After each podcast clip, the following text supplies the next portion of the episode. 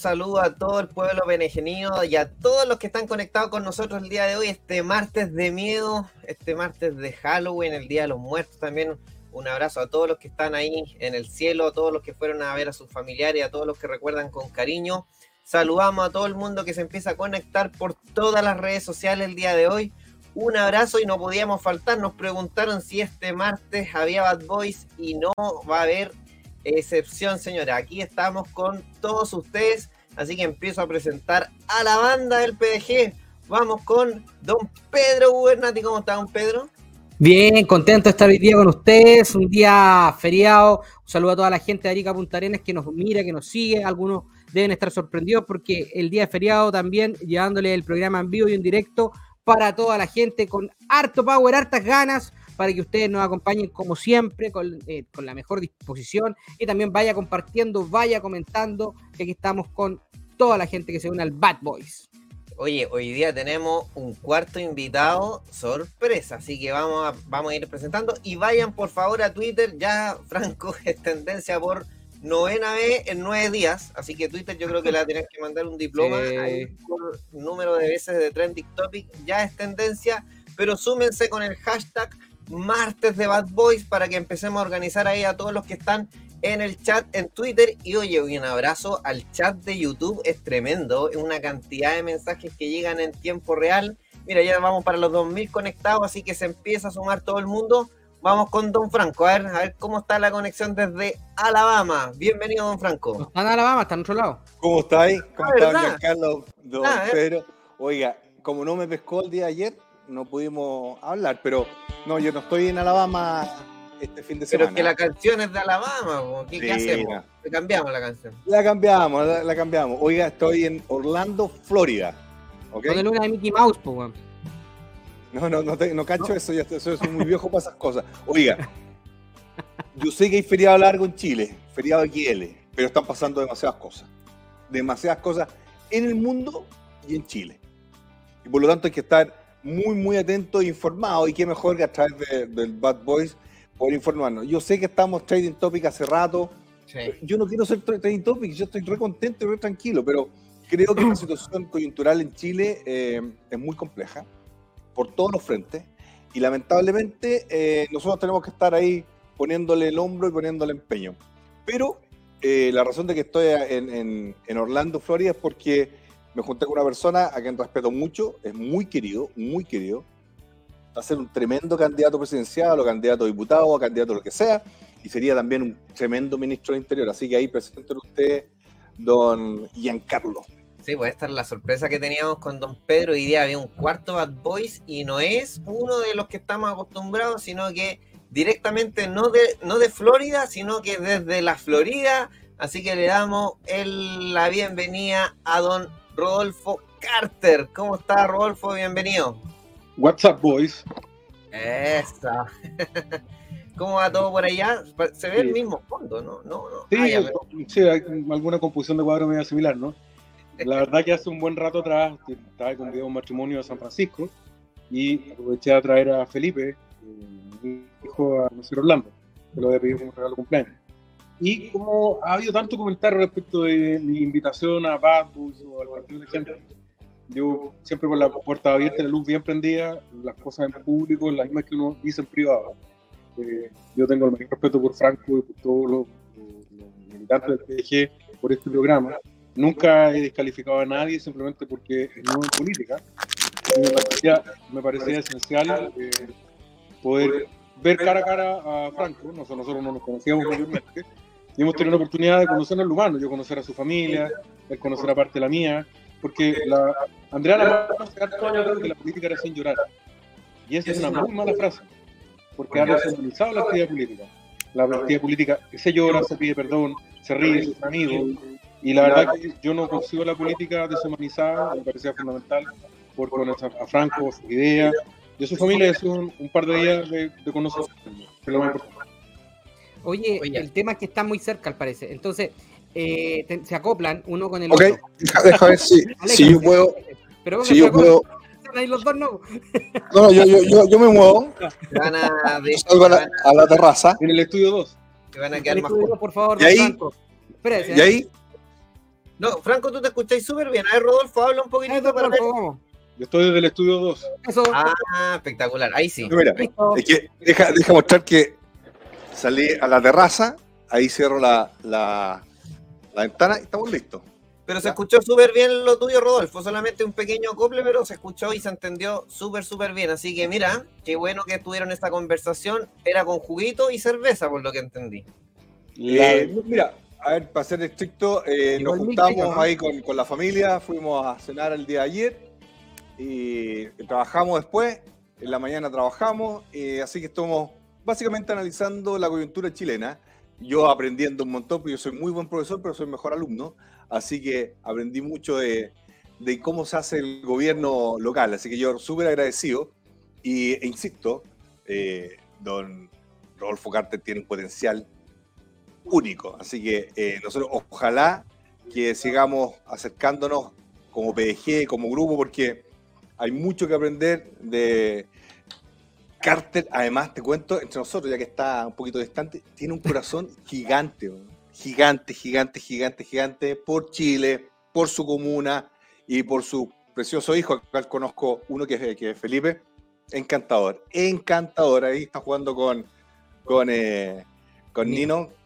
Nosotros el nombre de él es Valentino, pero le decimos Nino, así que eh, no, re contento, re contento tenerlo acá eh, y agradecido de, de, todo lo que me, me explicó de su comuna que es una comuna que para mi juicio representa muy bien la clase media y clase media emergente, así que es una comuna que hay que cuidar, pero el problema está que el resto del país está muy, muy de hecho, complejo. De hecho, en la Florida grabamos el capítulo de la franja, ¿te acuerdas de la escena de los 80? Eh, y ah, teníamos que buscar una casa promedio, clase media, y la producción llegó a la Florida. Mira, sí, por algo pasan las cosas. Sí, exactamente. Oye, eh, para contarle un poco lo, que está pasando, ganó Lula, eh, Lula da Silva en Brasil, pero las aguas están bastante convulsionadas. Para Lula va a ser muy difícil gobernar, extremadamente difícil gobernar, porque tiene el Parlamento en contra, muchos eh, gobernadores son eh, de Bolsonaro, y además no está la situación económica como antes, ¿de acuerdo? Me refiero a que ya no está Chávez, ya no está eh, Kirchner, ya no está Lagos para ir a defenderlo, ni tampoco Bachelet. Así que yo veo que se va a producir un problema no menor. Sumado a lo anterior, hay un bloqueo por 48 horas y recuerden que de Brasil llegan muchas partes y autos de pieza, mucha, mucha maquinaria llega a Chile y Argentina. En Argentina, para decirle lo que ocurre, hay escasez de neumáticos hay escasez de repuestos. Allá los autos son muy viejos por una política estúpida que tiene en Argentina de altas tarifas. Por lo tanto, Argentina va a vivir una situación extremadamente compleja. Brasil también y también de rebote Chile. Por eso yo les digo, a partir de marzo en Chile, Chile va a pasarlo extremadamente mal. Así que, bueno, esos son los programas internacionales y decirles que el próximo martes acá en Estados Unidos tenemos elecciones. Yo creo que va a haber una una oleada roja acá en Estados Unidos. No sea mal pensado. Acá los rojos son los republicanos y los azules son los demócratas. ¿De acuerdo? Para que no, no se confunda. Estimado alcalde, ¿cómo está viendo usted la situación de, primero de, su, de su comuna, que es lo que más nos preocupa a nosotros por tenerlo usted aquí de primera mano, pero ¿cómo está viendo a la clase media, clase media emergente, la seguridad y cómo proyecta usted la situación para el próximo año? Que yo lo veo como complicado, pero ¿cómo lo ve usted en su comuna, que la maneja tan bien y con tan gran corazón? Mira, la verdad que mm, Boric se supera a sí mismo. Yo tenía una mala opinión no solamente como candidato, sino como futuro presidente cuando fue electo en diciembre del año pasado, pero ha sobrepasado con creces, no solo por los cambios de opinión, las volteretas, la cosa un tanto ridícula que le, resta prestancia como presidente de la República, sino que fundamentalmente por la falta de sentido común para gobernar.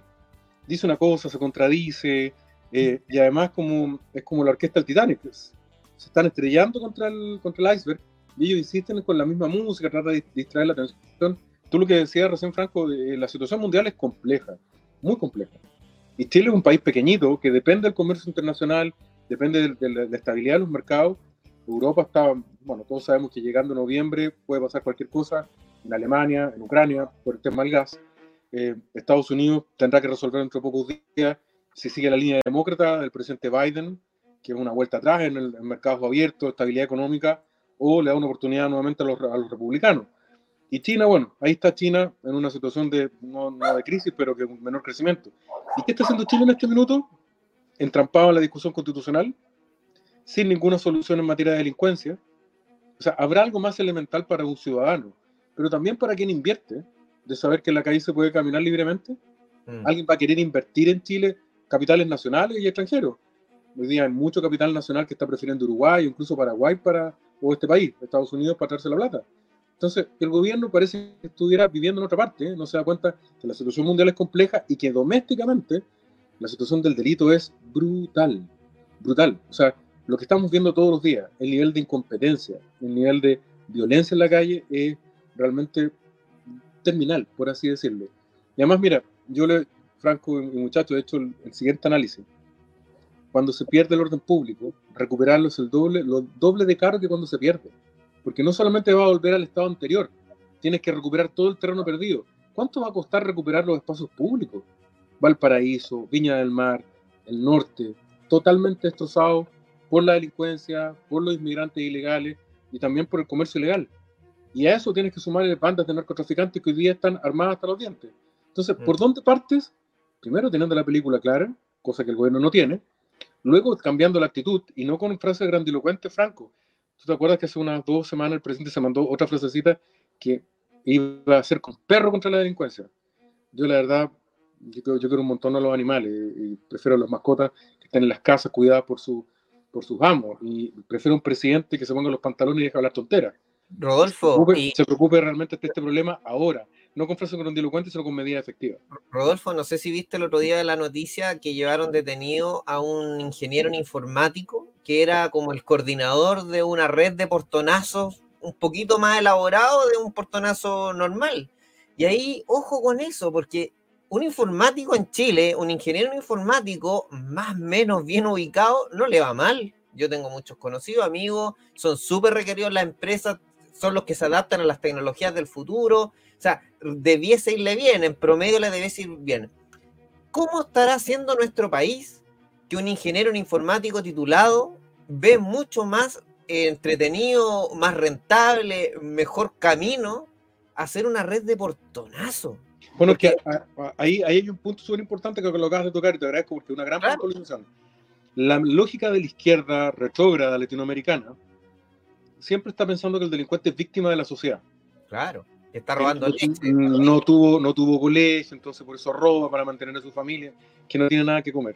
En primer lugar, eso es una cachetada a la gente humilde de Chile, que es la primera víctima de los delincuentes y que la enorme mayoría jamás va a tener nada que ver con la delincuencia. La delincuencia en Chile hoy día se convirtió en una industria, frente a un gobierno inepto y una clase política distraída, que le abrieron un espacio brutal donde matar a un canadiano no tiene costo, en donde matar a un ciudadano en la calle nueve de cada diez terminan sin ningún responsable conocido. O sea, matan a alguien y ni siquiera saben quién puede ser. Entonces, en la industria del delito, hoy día es por encargo, te piden un auto tan valorizado. Un jeep de, de buen nivel, están pagando 500 mil pesos por el robo le pagan a una banda de niños porque roban el vehículo por 500 mil pesos. Y el que lo encarga después desarma el vehículo y le saca 2 o 3 millones. Así funciona. Entonces, cuando tú dices, esta industria es tan poderosa, está tan descontrolada y no tiene ningún miedo porque no hay, ningún, no hay, no hay ninguna amenaza a esa actividad, que claro, no es extraño que un ingeniero haya hecho los números y dijo, bueno, acá está la mía. Obviamente él no anda con una pistola saltando, pero él es el gerente general de la compañía. Es la industria del crimen frente a un gobierno inepto. Eh, alcalde, ¿cómo estás? Buenas noches. Gracias por estar acá nuevamente. Espero tenerlo. Oye, alcalde, eh, el otro día me tocó ir a Sin Filtro y dentro, de, dentro del programa me tocó estar con una persona que es del Frente Amplio y, abogado.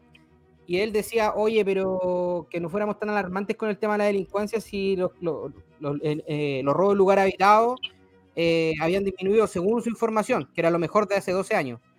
Y a mí me parece insólito que alguien venga hoy día a tocar un tema de la delincuencia, de, lo que está pasando en nuestro país, y le baje el perfil. O sea, yo lo veo día a día, yo, yo voy súper asustado a Santiago, de hecho cuando voy a ese programa, cuando voy a hacer inteligencias puntuales, yo soy de Rancagua, entonces uno con todo lo que ve en las noticias, en la prensa, más lo que eh, día a día la gente habla por las plataformas digitales, creo que eh, más allá de que el gobierno se dé todo el rato voltereta y, y que no tenga liderazgo, creo que si ellos están minimizando estos hechos delictuales que hoy día encontrar gente eh, eh, en un, en un tarro, eh, descuartizada, van a lugares, te, asaltan y aparte se violan a alguien de tu familia, ya es otro nivel de delincuencia. de hecho, anoche en Rancagua hay una persona que murió baleada, desconozco el por qué, pero ya es común. O sea, hay que este sábado se van a encontrar una persona botada en la carretera llena de balazos. O sea, pasaba antes, no, no lo podemos desconocer pero no era tan eh, constante y, tantas veces como ocurre ahora. Eh, ¿Qué opina usted al respecto de, aquello que, constantemente estos gallos le, bajen el perfil y digan, sí, siempre hubo delincuencia? Es, mira, ese, es el, buenismo eh, permanente a la izquierda, que para ser bien justo también ha irradiado y ha contaminado al centro y a la centro derecha también. Esa cosa como que no atreverse a decir las cosas por su nombre. Los delincuentes no son personas pobres, no son víctimas de nada y contra ellos hay que usar toda la fuerza de la ley y si tienen que pagar con sus vidas enfrentando a un policía, serán ellos los que mueren, no la policía. Ahora, ¿quiero yo que haya un tiroteo en las calles? ¿Me gusta el, gatillo fácil? Por supuesto que no. Todos queremos, todos los que estamos acá, que el país tranquilo donde la policía no tenga que sacar sus armas de fuego. Me gustaría que fuéramos como Noruega. Pero al día de hoy están muriendo los policías, están muriendo los ciudadanos, y los políticos, especialmente los de izquierda, se dedican a tratar de encontrar una explicación numérica. Lo que probablemente ese, activista del Frente Amplio no te dice es que ha aumentado el nivel de violencia por cada delito. Evidentemente, tal vez los números no han aumentado tanto, pero hoy día el nivel de violencia de cada uno de estos delitos es brutal. Mira, no hay nadie, en la Florida me ha tocado verlo permanentemente. Antes te robaban el auto, te llevaban el auto, te apuntaban con un arma, cosa bien terrible de por sí, pero hoy día no te salvas que te golpeen, te escupen o te disparen. Porque ya entró la cultura de la crueldad, del maltrato, de la cultura de la muerte. Entonces, mira, lo hablábamos con Franco en algún minuto en la conversación que hemos tenido estos dos días. Hay que empezar a decir las cosas por su nombre clarito. La gente lo que espera no es populismo, no es gatillo fácil. Yo encontraba otro, otro eh, Pau que hoy día hablaba en el diario que decía, mire, la verdad es que la solución es populista, y lo dicen con este tono científico, eh, de las personas populistas, la verdad que tenemos que tomar medidas preventivas, pero evidente, evidentemente hay que estimular el deporte en las poblaciones, evidentemente hay que mejorar las áreas verdes, evidentemente tenemos que tener mejor equipamiento urbano para niños y jóvenes, pero eso no se hace por la delincuencia, se hace por justicia social, es porque la gente lo merece, punto. A los delincuentes lo que les corresponde es que tengan miedo. Tienen que tener claro que si se enfrentan a nosotros, al resto de la ciudadanía, les va a salir muy salado y aquel que está tentado de seguir el ejemplo del delincuente tiene que cambiar de opinión porque a través del ejemplo sabe lo que le espera. Así ha funcionado siempre en la humanidad. En este país, en Europa, nadie se atrevería a enfrentar a la policía porque sabe las que llega de perder. En Chile es todo lo contrario. Estaba apoyado, Franco. El gran Gary Medel dijo una verdad que todos sabemos. Él dijo que si no hubiera sido por el fútbol, se habría dedicado a traficante eh, de droga. Todos dijeron el colmo. Dijo una tremenda verdad. Dijo una tremenda verdad. Si ahora hay muchos niños que dejaron de pensar en ser futbolista, en ser contador, abogado, ingeniero, porque es más fácil eso. Porque en Chile se perdió el concepto del mérito. Si es un problema gigante que se da a través del Frente Amplio, donde la élite del Frente Amplio son tipos que le hicieron la vida completamente fácil desde su comienzo. Son hijitos de papá, yo siempre digo que son hijitos de papá, guerrilleros Nike, iPhone y Starbucks. Nunca estudiaron. Entonces, mira, el cabrón dice, ¿para qué me a sacar la mugre? O soy un chupamedia del Frente Amplio o me dedico a delinquir. Eso en Chile tiene que cambiar. Tenemos que volver a ser gente de mérito como lo de usted, alcalde que salió al paraíso y tiene un corazón gigante por Valparaíso. Y mucha gente en Chile quiere volver a la meritocracia. Pero me mataron el Instituto Nacional, me mataron la Universidad de Chile. La Universidad de Chile ahora está siendo elegida tercera o cuarta después de la Universidad Católica, después de la Universidad Los Andes, después de la Universidad eh, Adolfo Ibáñez. Entonces yo digo, ¿cómo no se dan cuenta que ha sido un constante perforar las bases de la meritocracia en Chile? Y eso es preocupante porque no lo vamos a recuperar. Dicho lo anterior, estaba en, una, en, un, em, en un parque con eh, Valentino y justo haciendo la fila me saludó un cabro, un cabro chileno, un cabro de 35 años y trabaja en una de las organizaciones muy importantes que tenemos en Chile, que son de orden y de seguridad. Me dijo que todos sus colegas, todos sus colegas, dije orden y seguridad, no dije Fuerza Armada, orden y seguridad, todos sus colegas están estresados. Están todas, él trabaja en gendarmería, están todas las cárceles en Chile sobrepobladas y sienten preocupación porque si tienen que tomar cualquier acción para proteger su persona, los van a echar.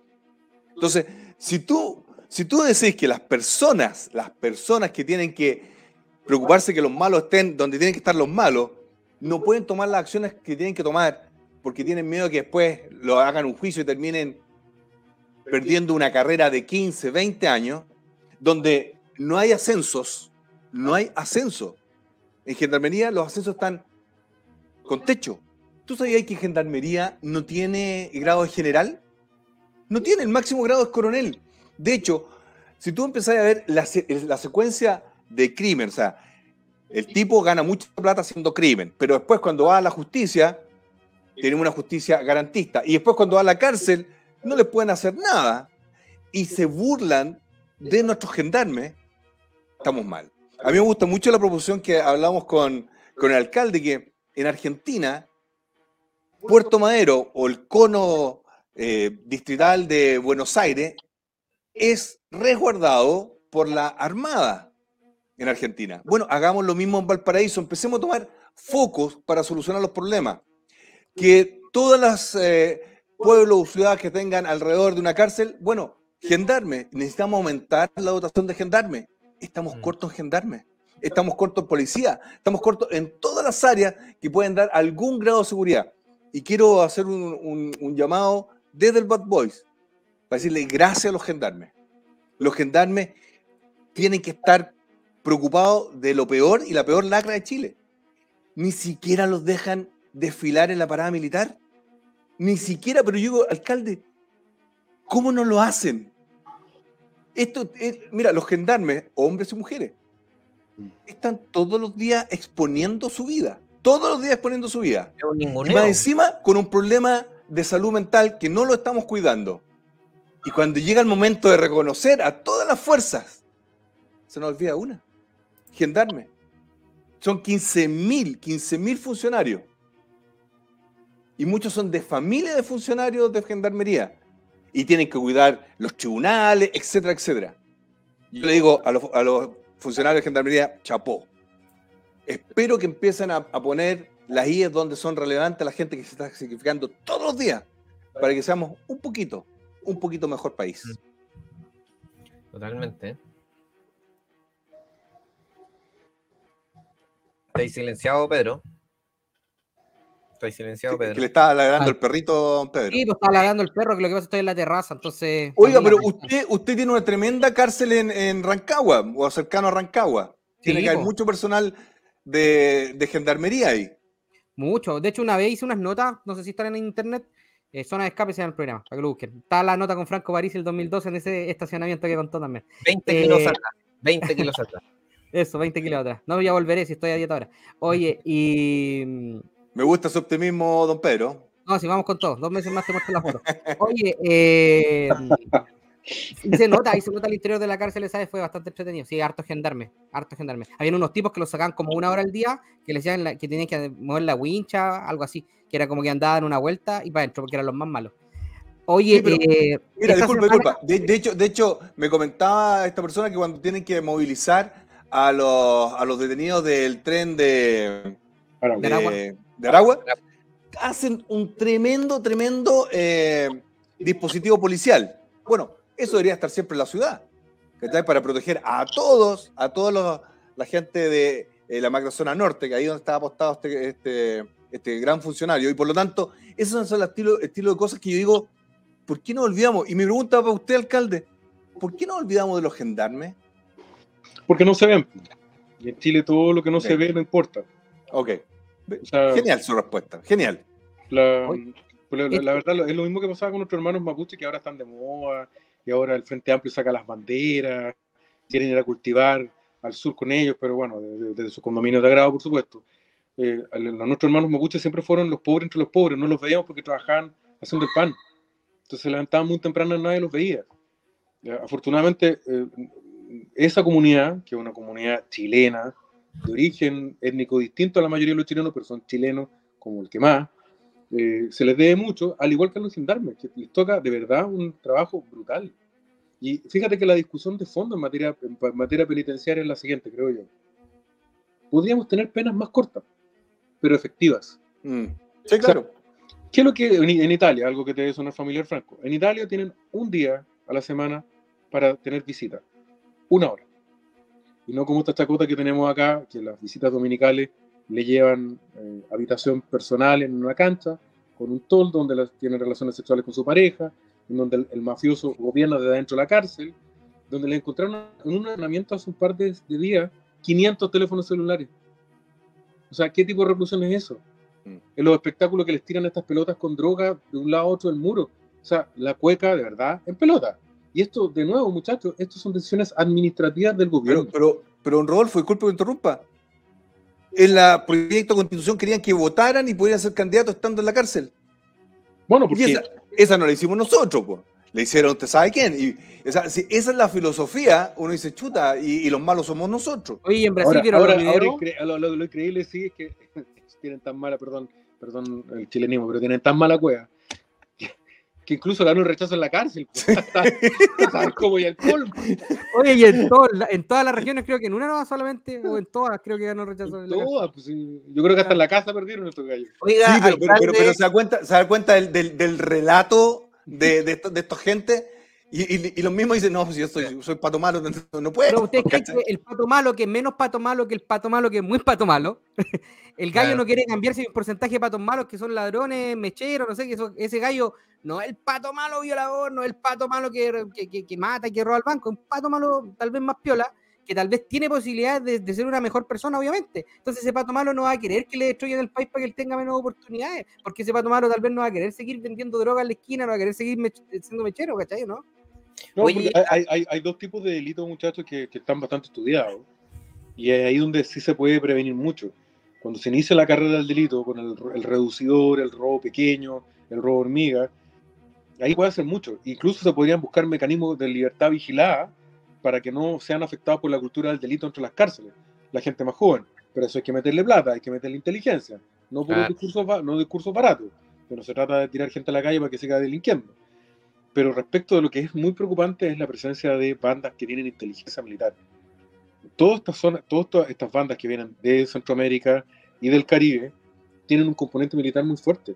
No nos olvidemos que la dictadura venezolana tiene conexiones muy profundas con el narcotráfico. Entonces, los vasos comunicantes del delito y el narco hoy día en Colombia. Rodolfo, ahí está, ahí está la clave de lo que dijiste, comunicante. Yo me, una sola pregunta. Ustedes, porque todo el rato vemos Canal 3 haciendo el reportaje que en una cuadra alrededor de, de, alguna cárcel está el tipo, tira un paquete para allá con los celulares al patio, corren y todos se comunican.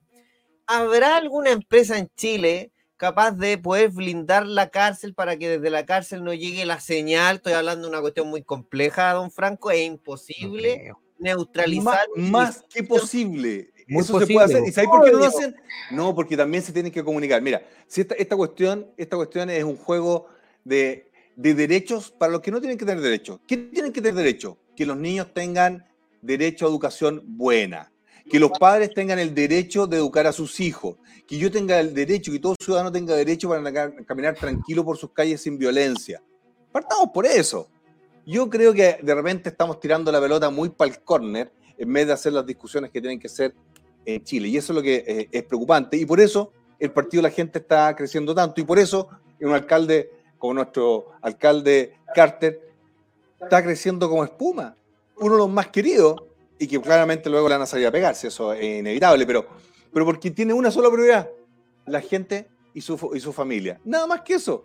Si cuando empezáis con tontera a distraer, empieza a decaer. Ejemplo Valparaíso, ejemplo Viña del Mar. Viña del Mar está completamente destruida, don Giancarlo, y así. Y seguimos con, con todos lados. Terrible, lo más terrible, un apoyo a la gestión de Ripamonti que es, in, es insospechado cómo hacerlo tan mal y que la gente te valore tan bien. No me lo logro explicar. Yo, si alguien de Viña me lo logra explicar, yo lo voy a escuchar, pues no lo logro. Es el relato, es el relato. El relato la ganado. ¿Cómo está Argentina? ¿Cómo está Argentina? ¿Cuántas veces votaban por lo mismo? Comían basura y siguen con lo mismo, y siguen con lo mismo. Es una cuestión que no sé. No lo logro entender. Yo tengo una vera, yo, yo tengo una vera distinta, lo, también lo hemos conversado en, en estos días con, con Franco. Yo creo que va a venir una ola de derrota para el mundo de la izquierda brutal como la que no se han imaginado. El castigo a la soberbia, a la flojera, a la, falta de idea de levantarse temprano, de hacer las cosas bien. O sea, son, culturalmente tan contrarios a lo que es el chileno promedio. El chileno promedio se baña con agua helada si no tiene agua para el, para si no tiene plata para el califón. Y se sube un transporte miserable y trata de llegar a la hora del trabajo. Estamos gobernados por lo, todo lo contrario. Por gente que hace todo al lote, que todo es mediocre, eh, gallos que, que, que, no son, teniendo todos los privilegios del mundo, son mediocres en todo lo que hacen. Bueno, eso se ha resultado mucho en la gestión municipal. Viña, que es una ciudad fantástica, está convertida en un vertedero en muchas áreas. Eh, yo creo que va a haber un castigo electoral brutal. Eh, de eso no tengo ninguna duda. La pregunta es si todos aquellos de buena voluntad que aman profundamente Chile y creemos en el mérito, en la libertad, en el orden público, y que están en el PDG, están en la centro derecha, también en amarillo. Hay una, una, una, amplia franja de chilenos que ya se cansaron. Si vamos a lograr tener una visión de unidad, no sé si para derrotar a esta gente, sino para salvar nuestra comuna. O sea, tú vas por cualquier comuna de Chile en este minuto y es para ponerse a llorar. Valdivia, una de las ciudades más lindas de Chile, hecha pelota.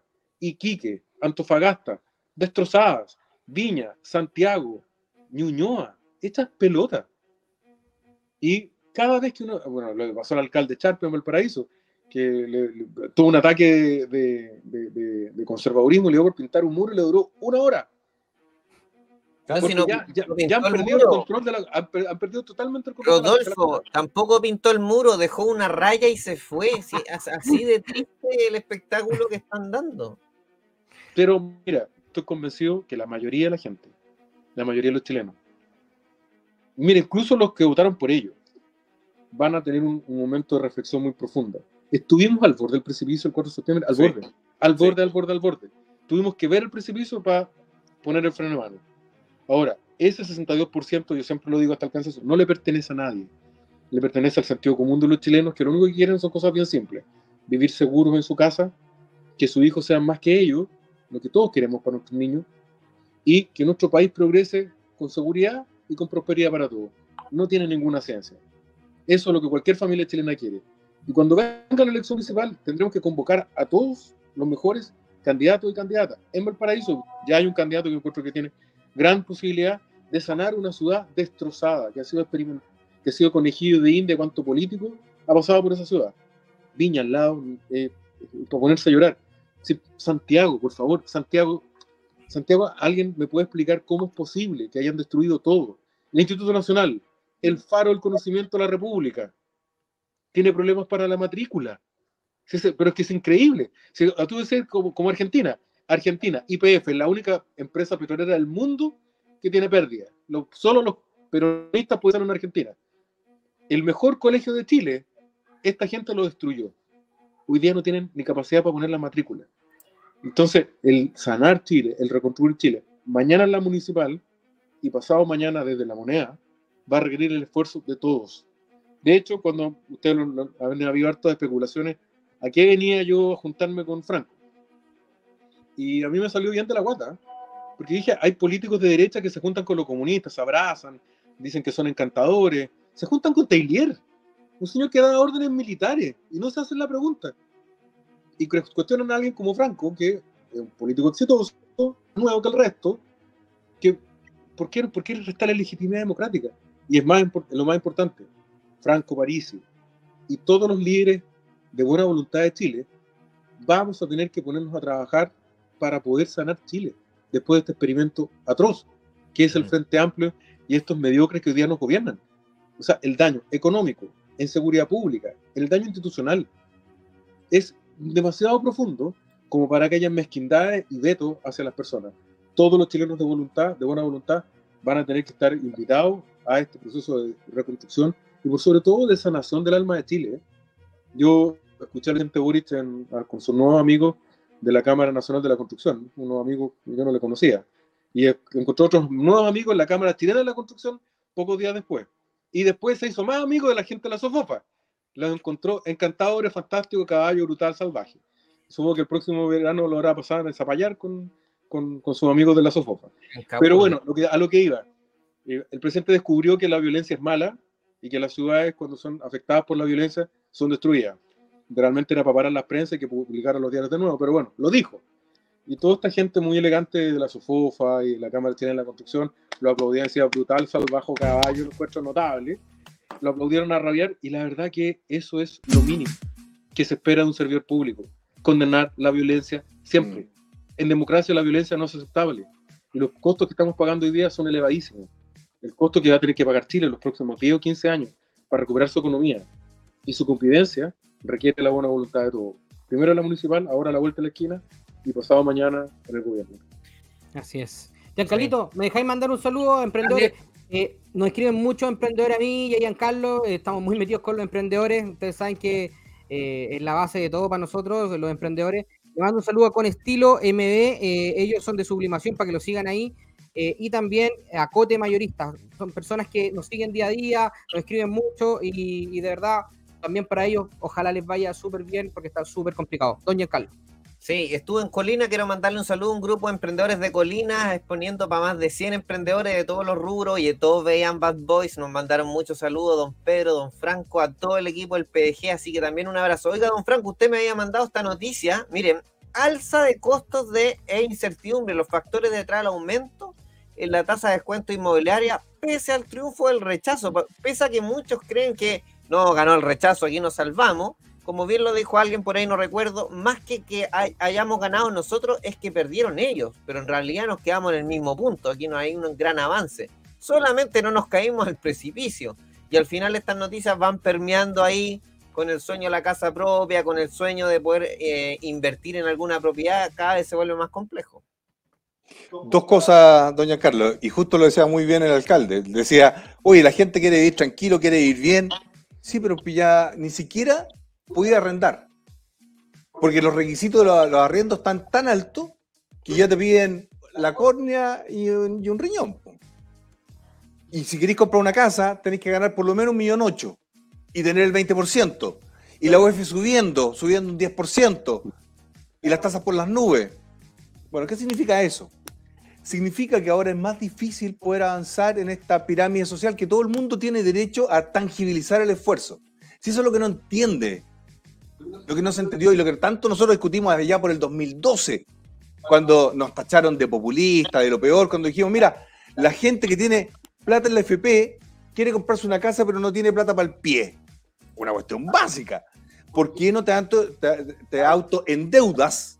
Y de esa forma, tú al autoendeudarte, podés comprar tu casa, tu departamento. Que en esa época, alcalde, esas casas valían 800 UF, 1200 UF. Ahora, esa misma casa vale 2500 UF, 3000 UF. Por lo tanto, nunca va a pagar y estuvo pagando arriendo por 10 años. La sensación, la sensación que uno tiene cuando se compra la primera casa, el entrar a tu casa, en que tu pareja o tus hijos eligen su dormitorio, pones las cortinas. y el daño patrimonial, porque en ese momento no alcanzábamos las 900 estábamos a punto. Pero si esa persona lo hubiese comprado hoy día, tendría 3.000 UF. Esa, familia cambia de quintil, esa familia cambia su esperanza de, proyectarse. Ya no lo hizo. Ya no lo hizo, pero mira, eso siempre, siempre lo, converso con mi gran amigo Ricardo, no quiero dar el nombre para que no lo, no lo, molesten. ¿ah? Pero Ricardo siempre me dice, tú tenías un activo ahí, tú fuiste el primero que pudiste transformar miles, quizás cientos de miles en propietarios. Y ahora, yo no le quiero preguntar cuánto están los arriendos en su comuna, alcalde, pero mientras mejor usted lo haga, más caro va a ser su comuna. Mientras mejor usted lo hace como lo está haciendo, más caro van a ser los arriendos, más caras van a ser las propiedades. Y el problema está que aquellas comunas que lo están haciendo mal también están subiendo los precios. oye, y ojo, Valpo tiene una particularidad muy clara, mira, sucio, feo, peligroso, no sé. Como no acepta ningún permiso de edificación el señor Char y todos los proyectos lo echa abajo, los poquitos edificios que hay suben increíblemente. La gente dice, no puedo creer que por 500 lucas me estén dando un dormitorio, un baño en un edificio sucio, cochino, en un barrio peligroso. Sí, Valparaíso es capaz de ofrecerte ese servicio a ese tema inmobiliario, o sea, el peor de los mundos. Mira, si yo pudiera, si yo pudiera hacer un esfuerzo, lo único que quiero es que nos pasen Valparaíso. Yo quería ser presidente, obviamente, pero si nosotros como PDG ganamos Valparaíso, vamos a tomar los grandes cerebros, como Rodolfo Carter, como Giancarlo, como tantos que hay en el PDG, para que transformemos Valparaíso en la perla del Pacífico. ¿Qué tenemos que hacer? Primero, mejorar la seguridad. Y ya lo dijo el alcalde, que la Armada se encargue del plano y de algunos cerros. Con la Armada no vienen con cosas los patos malos. Eso lo sabemos. Dos, tenemos que hacer una ley para que el Estado o bien el gobierno regional pueda comprar aquellos edificios abandonados, manteniendo la fachada, y construir y aprovechar el gran, gran plano de Valparaíso. Está ahí, está regalado. Si recuperamos Valparaíso, va a ser el espolón para empezar a recuperar Chile. Esa sanación que hablaba el alcalde Carter, pero mi problema es que se tiene que tangibilizar. Esta cuestión no se puede con muchas promesas. La gente yo entiendo que la gente de repente recibe su sueldo y va y se compra un regalito. Y no es que sea inconsciente, es porque la gente necesita tangibilizar el esfuerzo. Ese era un error que nunca fuimos capaces de hacerle entender a los porros estos que teníamos en, el sistema FP, que fue un presidente del sistema FP que me persiguió como loco, y que yo le decía, mira, tú no sacas nada con mandarle la cartola todos los meses, tiene 15 millones, tiene 20 millones, tiene 30 millones, tiene 40 millones. Y ahí, ¿cuándo lo toco? ¿Lo puedo ocupar ahora porque quiero comprar una casa? ¿O tengo cáncer? ¿Me quiero ir de viaje al sur con mi familia por último para, disfrutar y tener las fotos? No. Se casa mi hija. ¿Le quiero regalar el No, no lo puede tocar. Torpes. Porque principio número uno, principio número uno, es tangibilización del esfuerzo. Las notas, esto para explicarle a la gente que no quieren evaluaciones, las notas son para dos cosas. Uno, para premiar al que se esforzó. Y dos, para el que le va mal, saber en qué le fue mal.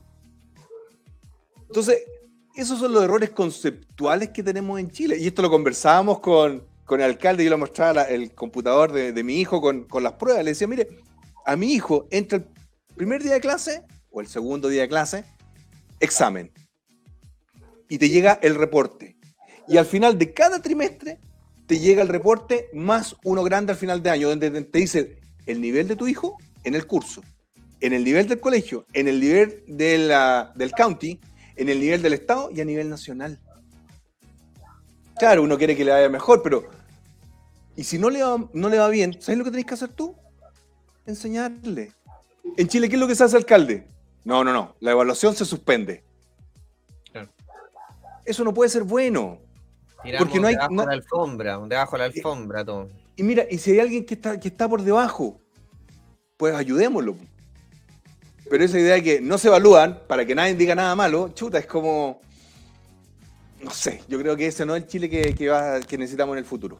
Hay dos Mm. cosas ahí, Franco, que, que primero va a haber que sacar papel y lápiz y quemarnos las pestañas para encontrar la segunda revolución propietaria de Chile. Sí. Hay, hay un segmento de bajo 40 años. ¿Se lo doy yo, alcalde? Lo tengo. Nosotros teníamos conversado 250 mil crédito hipotecario a 30 años en peso hasta, 200, hasta 2.500 UF. Lo teníamos a tasa del 5%. Bueno, tendremos que ver ahora con, con- con cómo va a quedar Chile después de este experimento, cómo están nuestras finanzas públicas, cómo está el sistema financiero para coger esa propuesta. Yo la verdad que eh, me preocupa profundamente el, el- el terreno fértil de resentimiento de la lucha de clase.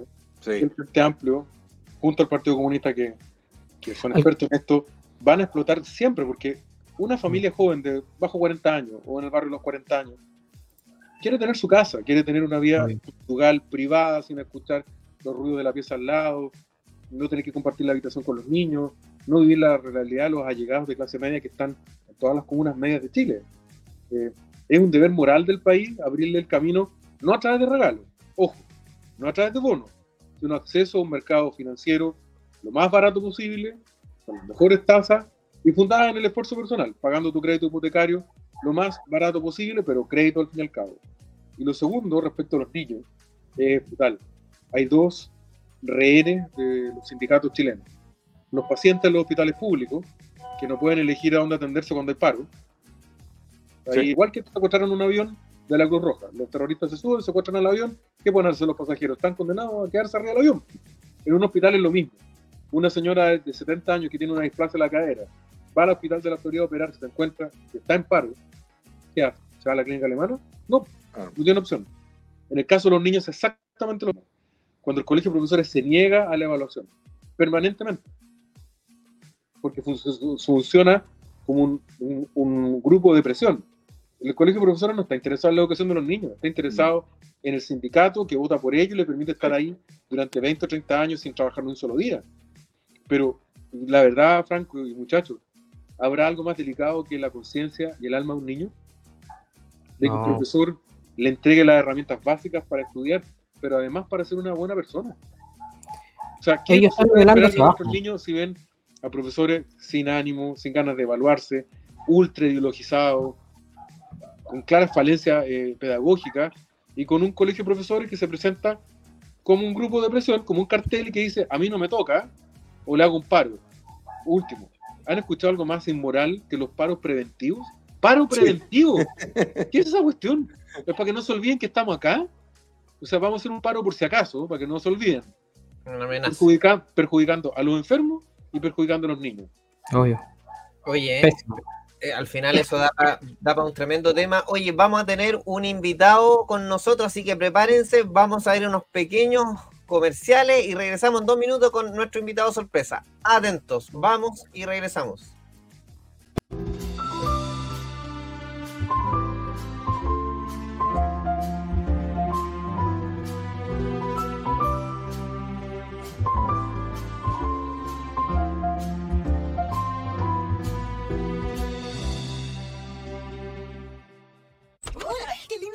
¿Y te trajiste ese reloj? Ventabox.com me lo trajo a Estados Unidos. Ventabox.com. Sí, ellos me enseñaron. Compro por internet, más barato. Ropa, cosas para la casa, lo que se te ocurra. Lo envías a Ventabox.com en Estados Unidos y ellos te lo traen súper rápido. Mi marido se entusiasmó y ahora con Ventabox.com trae cosas para su oficina y menos en negocios. Y le ha ido súper bien. Abre una casilla al tiro en Ventabox.com y me lo voy a traer todo. A Ventabox.com.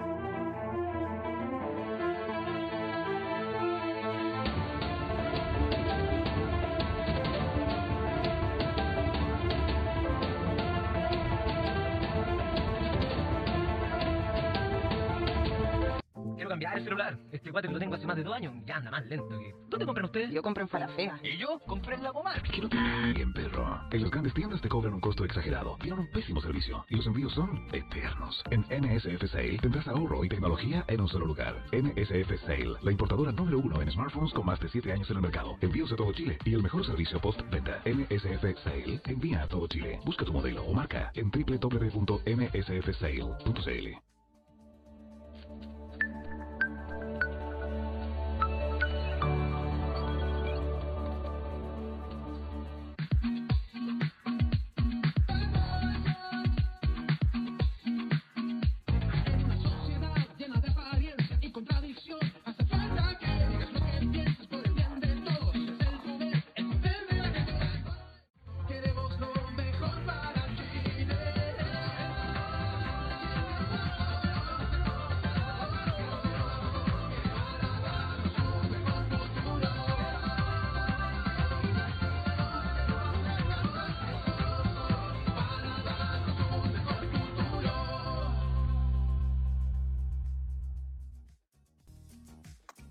Ahí regresamos. Oye, un saludo a todos nuestros auspiciadores, don Pedro, compreoro.com, 100% recomendado. Como dice don Franco, a diversificarse. Hay que tener los huevos en distintas canastas. No sabemos cómo se vienen los próximos meses y el próximo año, que está bien complicado. Para la Navidad, MSF Sale, espectacular ahí, celulares y todo lo que tenga que ver con los productos de tecnología alrededor de los celulares para importar y todo lo que tiene que ver con los productos que están trayendo importadora EVE, unos emprendedores de tomo y lomo. Vayan a buscarlos por Facebook, importadora EVE. ¿Qué otros tiene por ahí, don Pedro, de los que están con nosotros? Entre telas, tremendo auspiciador desde Concepción, lo mejor en telas, quieres un blackout, un roller, pídelo ahí en Entre Telas, síguelo en las redes sociales, envíos a todo Chile, como también instalación a comunas aledañas allá a Concepción, pero si la pegan muy buena, de más vienen para Rancagua o otros lugares. Hoy día damos la bienvenida, la más cordial Sí. bienvenida a Pentabox Miami. Desde Miami nos ven también, Don Franco, son chilenos que están emprendiendo, que están allá en Miami emprendiendo, tienen hace bastante tiempo ya la empresa. Si tú quieres comprar, compra con Pentabox, ellos están Santiago, Miami, Santiago, Miami para ti y también True Power, pues compadre, lo mejor, los mejores partidores Grande fueron a visitarme a TV O'Higgins la semana pasada. Probé todos los productos, así que vamos a sacar fotitos, videos y lo vamos a tener. Así que, Oye, y todos los que se quedan en pan ahí porque dejaron las luces prendidas, ahí tienen lo- los productos para salvarse, porque si no, así es. Vaya a creer que justo una- uno de los vehículos que estaba en TV O'Higgins ese día no lo ocupo, entonces estaba parado. Se le fue la batería y partió, lo probamos de una, partió en 30 segundos, enchufamos todo. Maravilloso el sistema, así que True Power, ahí, ventas arroba True Power. Oye, ¿y el, y el restaurante ese que vi que era tan bonito? Sí, ahí lo vamos, vamos a dar la noticia, se abrió en Cerro Alegre, hay que apoyar a Valparaíso. No, muéstralo, muéstralo, muéstralo, quiero verlo, quiero verlo. Terroir Bistró, espectacular. extraordinario. A ver, vamos a verlo.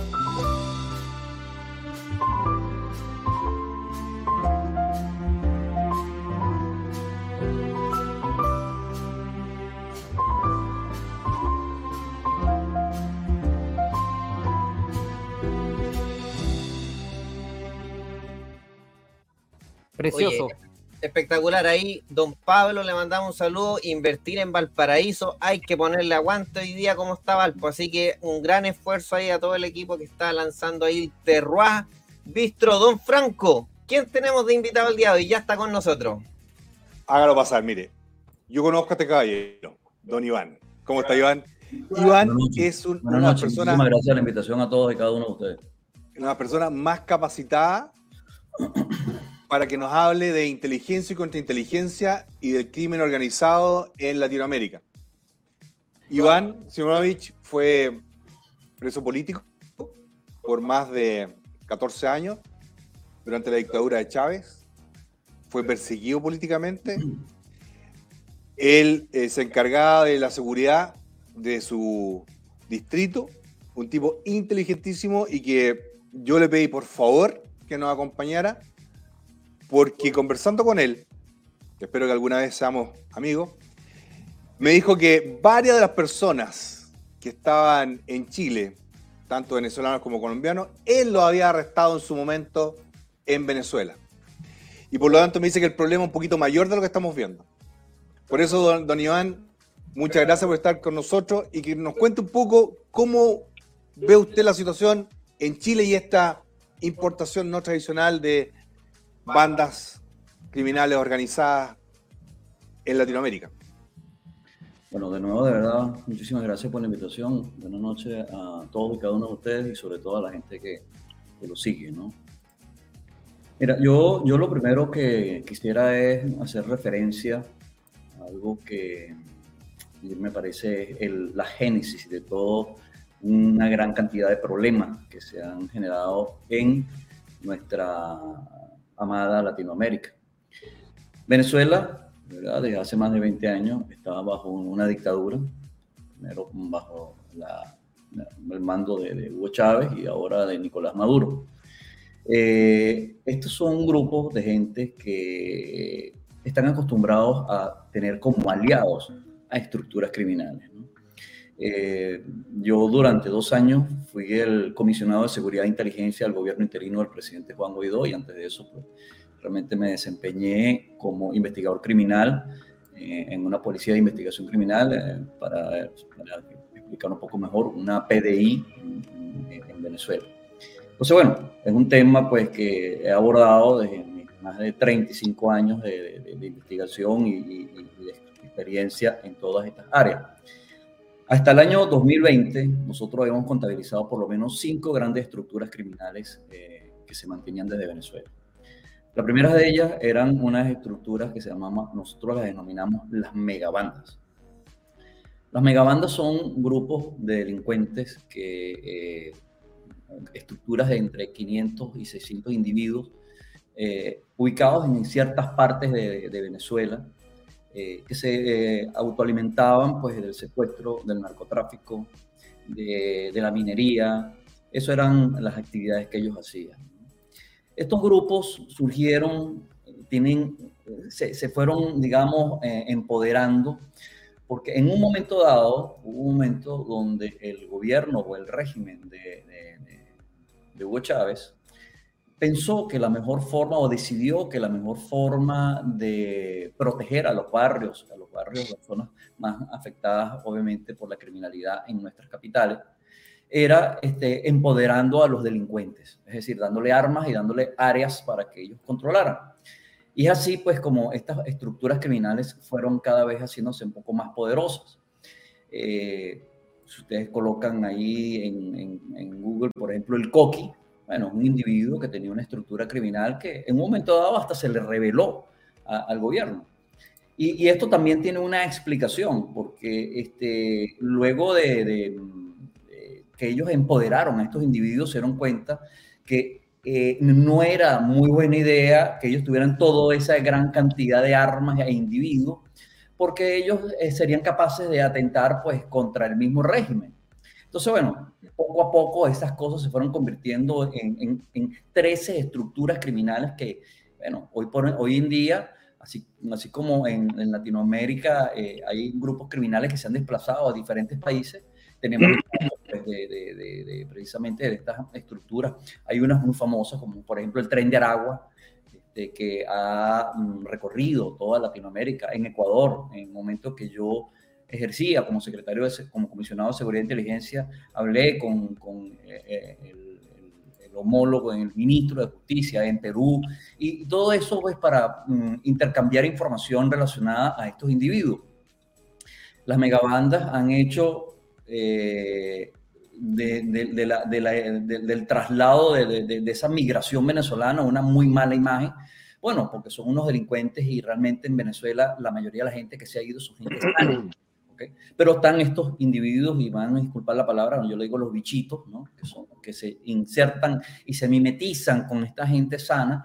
Y bueno, en Chile los hay. En Chile, en su momento, pues intercambié información con personal, de, no puedo hacer referencia mucho a esto porque no estoy autorizado, pero con la gente de la PDI y otros organismos de inteligencia.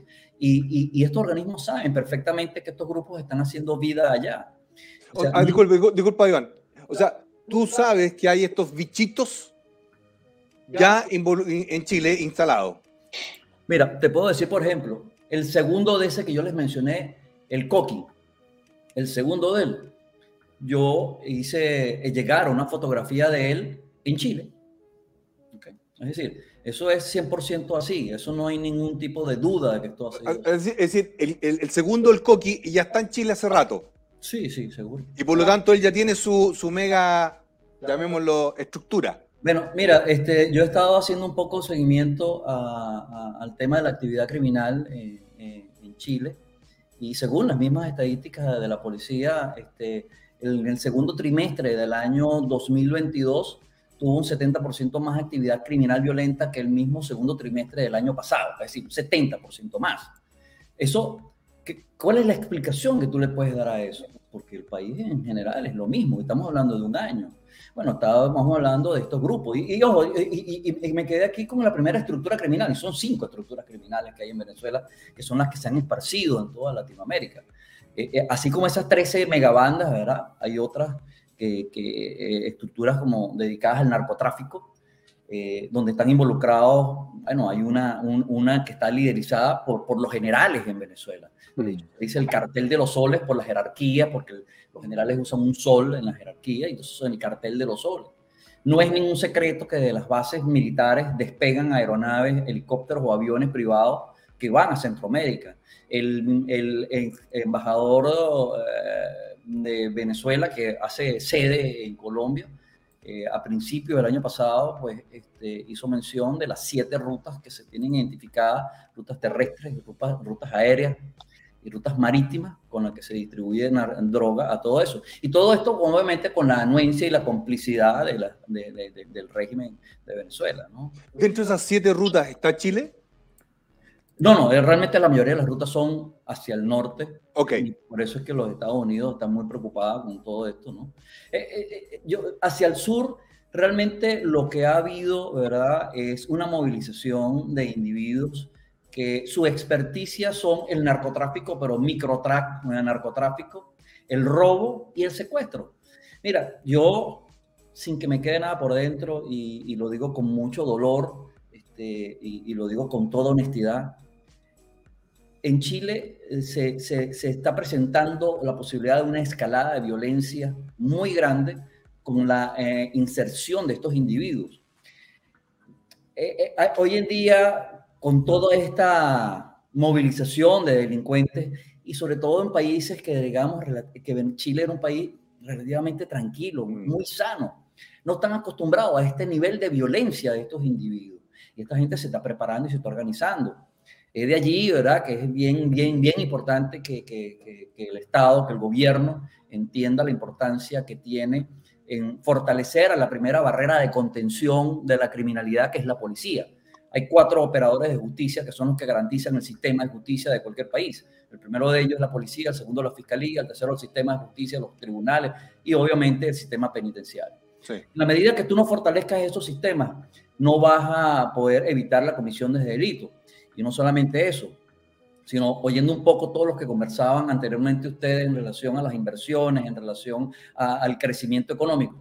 Todo eso va a desaparecer. Todo eso va a desaparecer. Ya hoy por hoy, le aseguro que eh, ya hay empresas, ¿verdad? Que, y, y eso porque lo he leído. Por ejemplo, en Chile, ¿quién tiene carros blindados? Nadie. Es algo rarísimo. Pero ya hay empresas que están fomentando y se están este, eh, eh, instituyendo allá porque saben lo que viene. Y pasó en Venezuela, pasó en Colombia, ha pasado en otros países en Latinoamérica. Y, y- y digo, ciertamente es triste porque Chile no estaba en ese radar. Una pregunta, do- don Iván. Ahora empezó un- un, uh, una forma de que págame mensualmente y yo te cuido tu negocio. ¿Cómo se tipifica ese, ese delito y, y- y si era también en Venezuela, en Colombia y ahora se está exportando a Chile? Sí, sí. Mira, eh, eso es una cosa total y absolutamente exportada con sello y todo de Venezuela. Y- y te explico cómo funciona, ¿no? Eso que se llama el tren de Aragua, por decirte una de las megabandas, realmente eso es- ellos eran un sindicato, un sindicato de trabajadores, de verdad. Pero el Estado dejó de cumplir con ellos. Entonces ellos pasaron a ser unos, unos sobrevivientes y en ese momento es que se dejan de ser sindicato para convertirse en criminales. Entonces, todas las empresas que de alguna forma prestan algún tipo de servicio, del que sea, bien sea de alimentos, bien sea de transporte, bien sea de, de- de algún tipo de servicio, etcétera, bueno, ellos llegaban y le decían, mire, este es el sindicato y páguenos aquí. Y cuando no pagaban, bueno, llegaban armados. Por eso es que se llama el tren del agua, porque es un tren que se iba a hacer, que iba a recorrer todo el centro del país y que como todas esas obras en Venezuela se pagaron, pero nunca se construyeron, terminaron en los bolsillos de alguien. ¿no?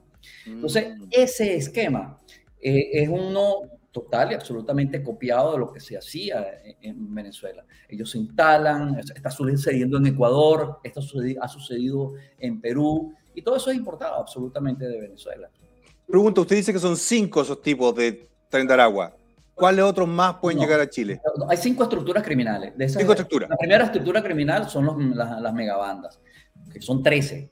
Luego tenemos los colectivos. Los colectivos son esas especies de camisas pardas eh, que utilizaba Hitler, ¿no? Eh, que son grupos adeptos al, al régimen conformados por delincuentes y que, mira, eh, la mejor, el mejor ejemplo de eso es lo que sucedió en Chile cuando destrozaron todas las estaciones de, de, mm, Metro. eh, del metro y todo esto. Son grupos, ¿verdad? Que se contratan, que se, que se crean y que se, y que, y que se entrenan para hacer ese tipo de sabotajes y para crear eh, esa, esa zozobra en, en, en las sociedades. ¿ok? De esos grupos, en, en Venezuela hay 14 estructuras como esa. Algunas de ellas, ojo, la, la génesis de eso es una génesis, entre comillas, social, porque ellos supuestamente están hechos para ayudar al pueblo y entregarle comida, pero cada uno de esos grupos tiene un brazo armado. Mm. Es más, eh, hay uno de ellos que opera dentro de la capital, eh, eh, el, el colectivo La Piedrita, en el 23 de enero, que es un- un- algo así como Puente Alto, ¿verdad? Y allí, ¿verdad? Este, o- tenían, tenían ellos eh, oculto a uno de los guerrilleros más importantes de, de- de- de- de la guerrilla de Colombia. Eh, o sea, eh, todo eso forma parte de los trabajos que hacen eh, esos tipos colectivos. La tercera estructura, bueno, la que estaba mencionando, eh, que es el narcotráfico. La cuarta estructura, bueno, la guerrilla. La guerrilla, eh, o sea, yo, no estoy diciendo nada que se, me, que se me esté ocurriendo. Si nosotros colocamos en el gran Google guerrilla Venezuela, te va a decir una explicación de cómo anda la guerrilla en Venezuela. El ELN tiene por lo menos 3.000 individuos en Venezuela. La FARC tiene por lo menos unos 850 individuos. ¿okay? ¿Dónde, ¿Dónde han fallecido los últimos líderes más importantes de la guerrilla en Latinoamérica? En Venezuela. O sea, los que no pudieron asesinar o en- neutralizar en Colombia, bueno, terminaron muertos en Venezuela. ¿Por qué? Porque estaban en Venezuela. Petro, eh, en una entrevista recién nombrado presidente, ¿verdad? Este, eh, la- a, a- a- a la presión del, del- del- del entrevistador eh, sobre las razones por las cuales tenía que hablar con, con Maduro. Bueno, porque él dijo, bueno, porque él conoce y, él ta- y los guerrilleros están allá. Así de sencillo. Estamos hablando de estructuras que son, de verdad, gente que tiene más de 60 años asesinando, secuestrando, eh, llevándose mm, eh, menores de edad para convertirlos en, en- en- en- en- en as- máquinas asesinas. Es decir, o sea, ¿qué se puede esperar de, de un grupo, de grupo, de este grupo de, de personas? La, la pregunta siempre, en este momento, la pregunta mía es, ¿Chile está preparado para eso? No. ¿Ok? Eso No es sé. la realidad. ¿ok? Colombia, que tiene una cultura de terrorismo y tiene unidades de inteligencia que, con toda honestidad, le digo a ustedes, me quito el sombrero ante las estructuras de inteligencia de Colombia. Fíjense lo que sucede. Mm. Han volado estaciones de policías completas. Llegó Petro y ahí mismo mataron a ocho policías en una carretera. Esa es la realidad. ¿Cuántos países de Latinoamérica están preparados para esa violencia que genera la guerrilla? Esa es una estructura que hace vida en Venezuela. ¿ok? Están allí, no lo digo yo, lo dijo Petro, nada menos y nada más que el presidente de Colombia, que está ahorita sentado con Maduro hablando. Sí. ¿no? Y la quinta estructura criminal, no menos importante y muy preocupante, el terrorismo. Mira, Irán, ¿verdad? Este, eh, tiene años, ¿verdad? Eh, buscando cómo penetrar eh, y cómo tomar eh, con, con- con el terrorismo, pues, este, eh, ope- o crear operaciones en Latinoamérica.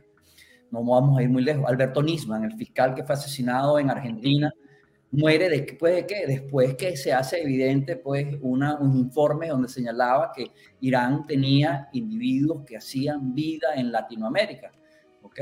Con nombres falsos, con creando eh, fachadas de, de grupos que eran religiosos y no eran religiosos, o fachadas comerciales que no lo son. Bueno, eso mismo está sucediendo en Venezuela. En Venezuela hay una isla, se llama la isla de Margarita, donde hoy en día tú llegas allá y tú crees que estás en el Medio Oriente o sea, mezquitas y, y gente y centros de oración y, y, y sitios donde solamente está- se habla en árabe. Eso- esa es una realidad. ¿ok? Entonces, esos son otros grupos que están haciendo vida en Venezuela.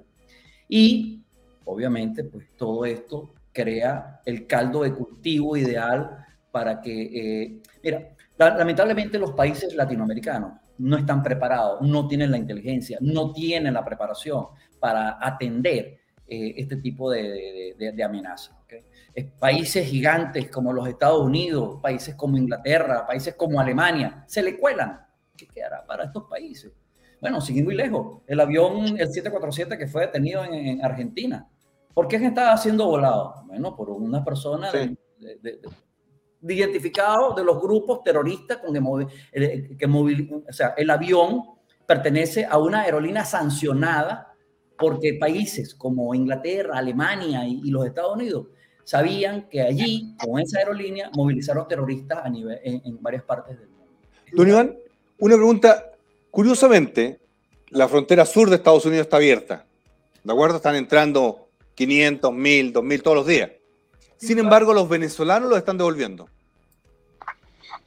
Sí. No, eh, es curioso que están targeteándolo, lo identifican y de inmediatamente le colocan un brazalete, un timbre y lo devuelven a México.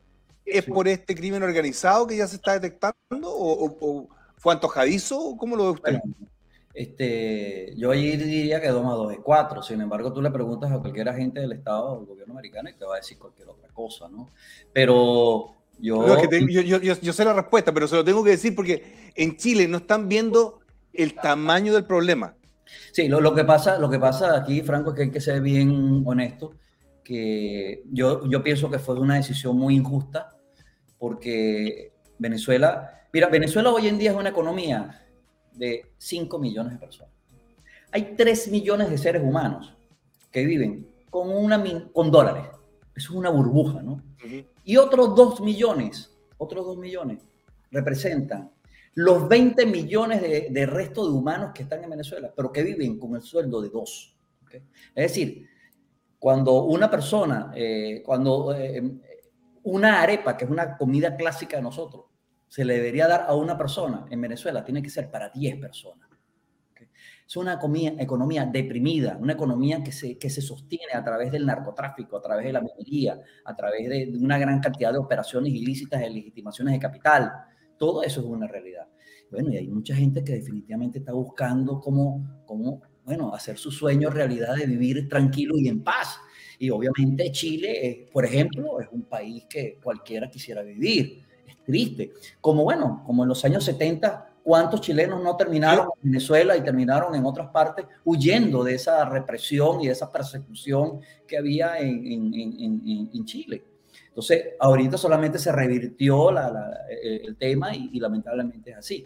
Ahora, es injusto que, que- que- se le haga eso a los venezolanos. Yo, yo digo que tú tienes que afinar, ¿no? Tú tienes que afinar este, eh, los procedimientos y hay muchas formas de hacerlo, ¿ok? Este, Estados Unidos lo tiene, Chile, yo estoy seguro que lo puede, puede potenciar.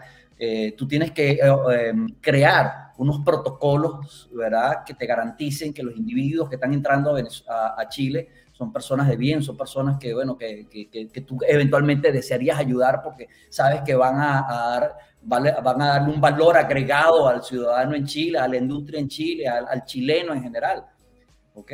Porque ciertamente hay unos criminales allá, pero son una minoría, son una minoría que se van a convertir en un problema muy grande, porque se van a convertir en un problema muy grande. Hagamos, hagamos política ficción.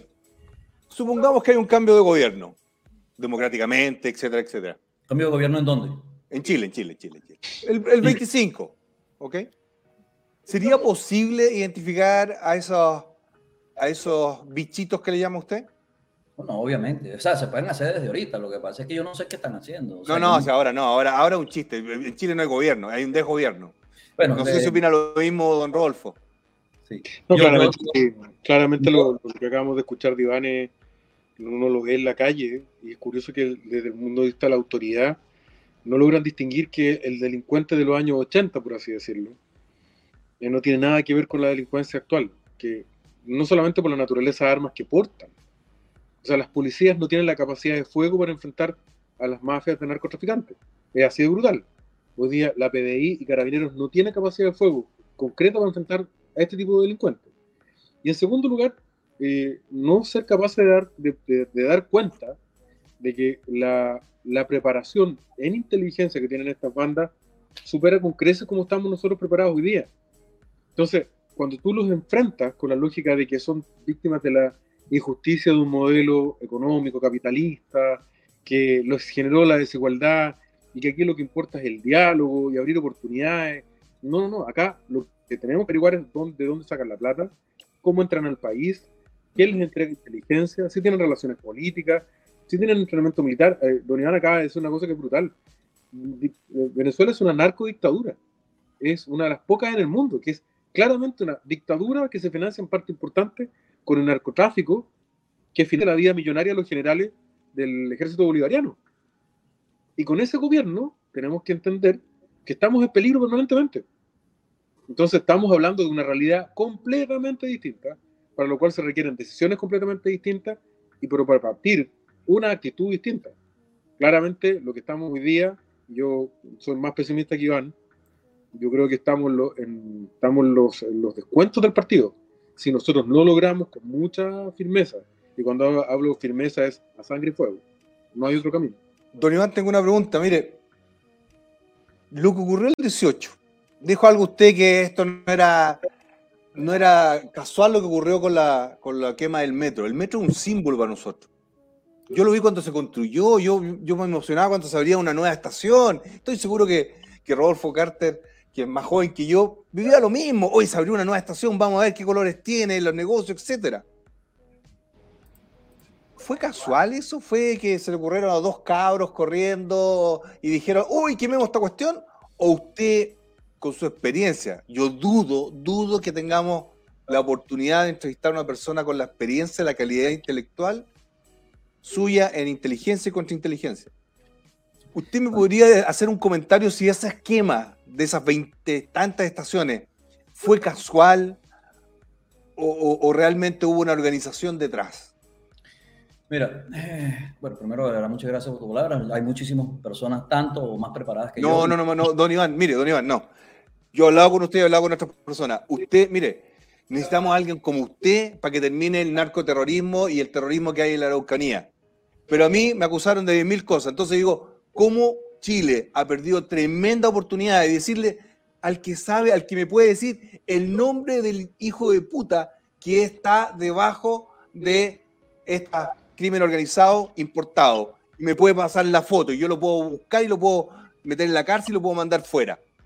Sí, Ese es el personaje que necesitamos. Disculpe que me, que me enoje, pero es que me están cagando mi país. Ese es mi problema. Y vuelvo a mi pregunta. Lo que ocurrió en las estaciones del metro, ¿fue algo espontáneo desde su calidad profesional? No, no, no, mira, eso forma parte de un plan de desestabilización generado, planificado y, minuciosamente elaborado desde Miraflores. Eso no, no cabe la menor duda.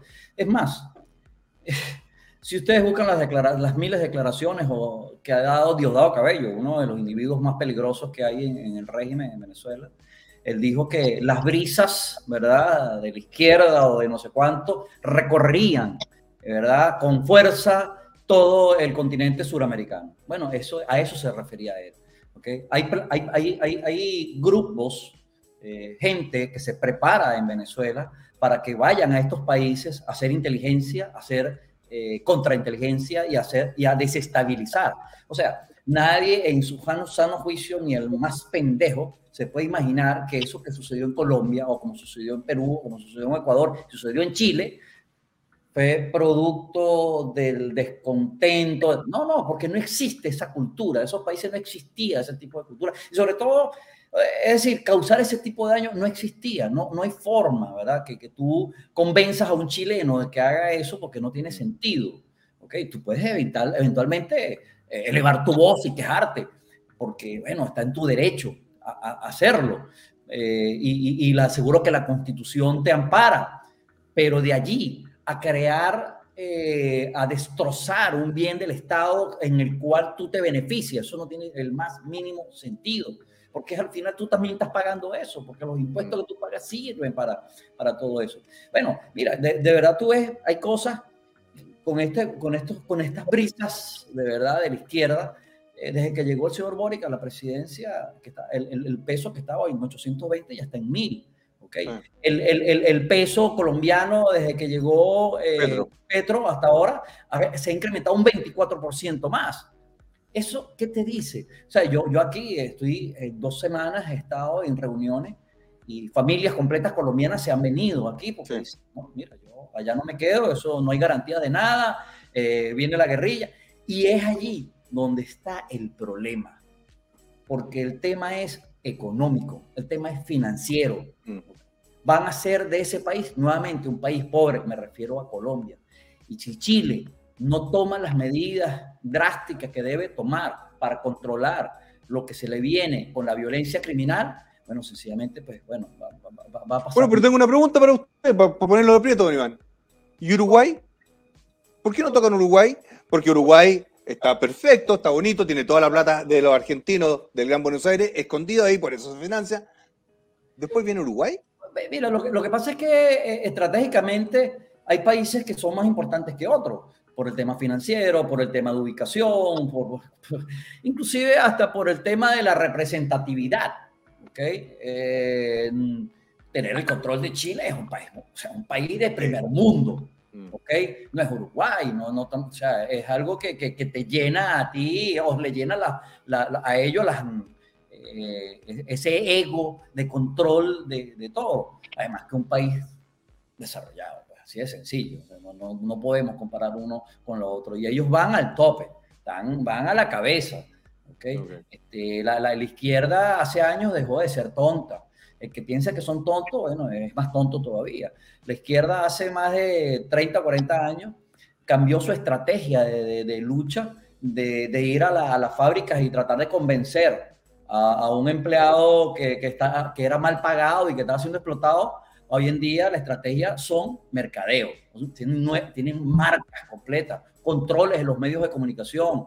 Eso es lo que ellos necesitan. Entonces ellos crean una propaganda ficticia de algo que obviamente no va a ser, que todos desearíamos, porque en aquello de que la igualdad, bueno, eso es lindo, pero no existe, no es forma, es posible, eso es inviable. ¿okay? Pero ellos lo venden y saben cómo venderlo y tienen mentes importantes que saben cómo tratar de hacer ver que esa, eso, eso, funciona.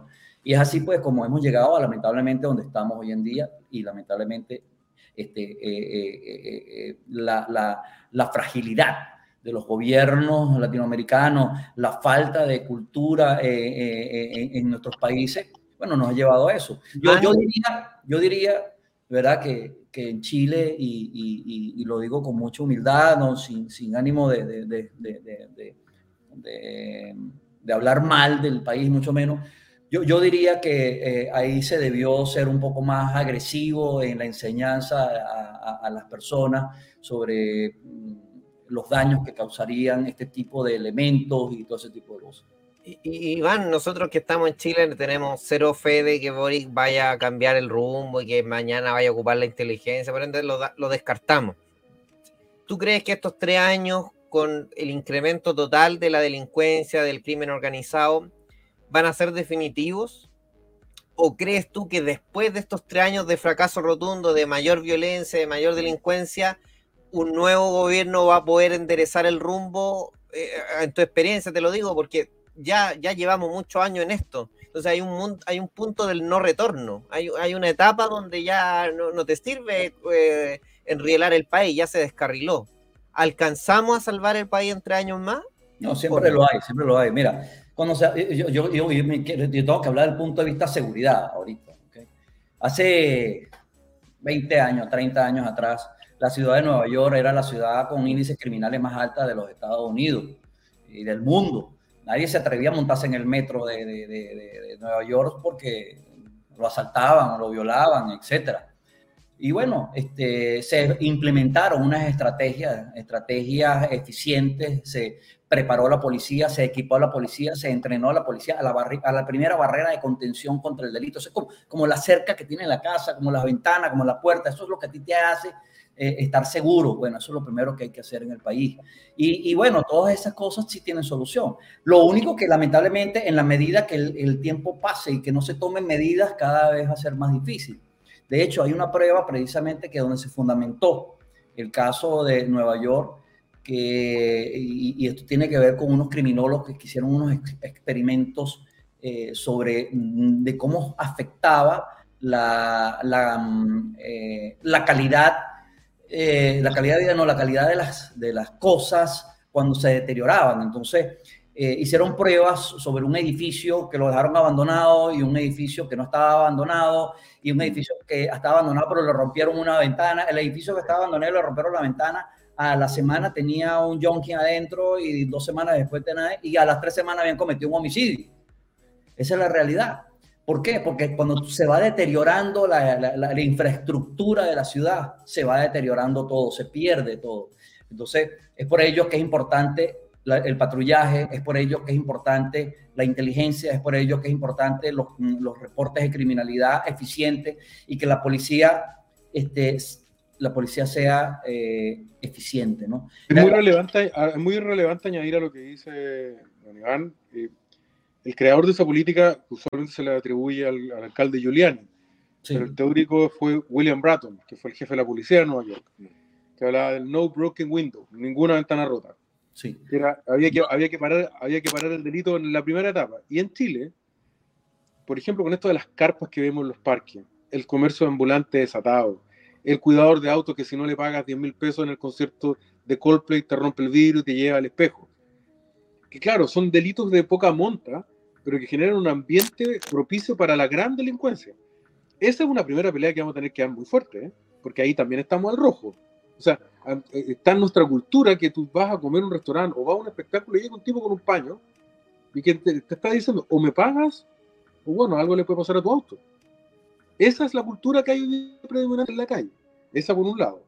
Pero la más preocupante, Iván, y esto yo más bien lo, lo comparo con lo que hizo Uribe en Colombia, eh, no mano dura, corazón grande. El que se quiera arrepentir va a ser bienvenido.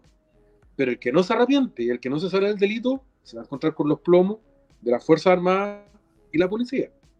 Porque de verdad, mm, yendo a la pregunta de fondo, mientras más días pasan, va a ser más caro recuperar nuestra normalidad. Sí, claro. Porque esto es como, de verdad, es un cáncer que va corrompiendo órgano tras órgano hasta que al final termina matándote. La quimioterapia va a ser cada vez más dolorosa y más costosa. ¿Hay salida? Sí, pero yo mucho me temo que estamos cruzando la línea de no retorno, en donde explicaciones, mesas de unidad, análisis sociológico no sirven. Solamente van a entender por la fuerza. Y me refiero al delito de alta gama, me refiero al delito del narcotraficante, al que maneja eh, armamento pesado, que tiene inteligencia extranjera. Con esa gente no hay ninguna posibilidad de diálogo ni de conversación posible. Solamente el uso de la fuerza radical del Estado en representación de todos. Yo, yo eh, Rodolfo, tuve la oportunidad de trabajar con William, William Bratton. Él fue contratado en Venezuela y cuando yo fui el secretario de Seguridad de Caracas, este, hicimos un proyecto, o manejamos un proyecto eh, similar al de las ventanas rotas eh, eh, en, en Nueva York. Y nosotros logramos reducir la criminalidad, insisto, en un sector tipo Puente Alto. Puente Alto es que creo que es un sector de ustedes bastante complejo. Este, nosotros logramos reducir en, en- en cuestión de seis meses eh, los homicidios en, en casi un 37%. Ok, este, es decir, son cosas que funcionan, pero definitivamente, ¿verdad? Definitivamente, eh, eh, mientras más tardemos, es un cáncer, es un cáncer, ya se metástasis. Y si el cáncer ya hace metástasis, por supuesto, siempre va a ser más difícil esto, ¿no? Y, Yo no y- sé si en tu, en tu caso en Caracas fue así, pero el mundo progre de los medios de comunicación, la intelectualidad, por así llamarlo, son los principales enemigos de cualquier cambio en eso. Porque cuando Bratton y Giuliani empezaron con se prohibía limpiar vidrio en las esquinas de Nueva York, empezaron a sacar los homeless de la calle.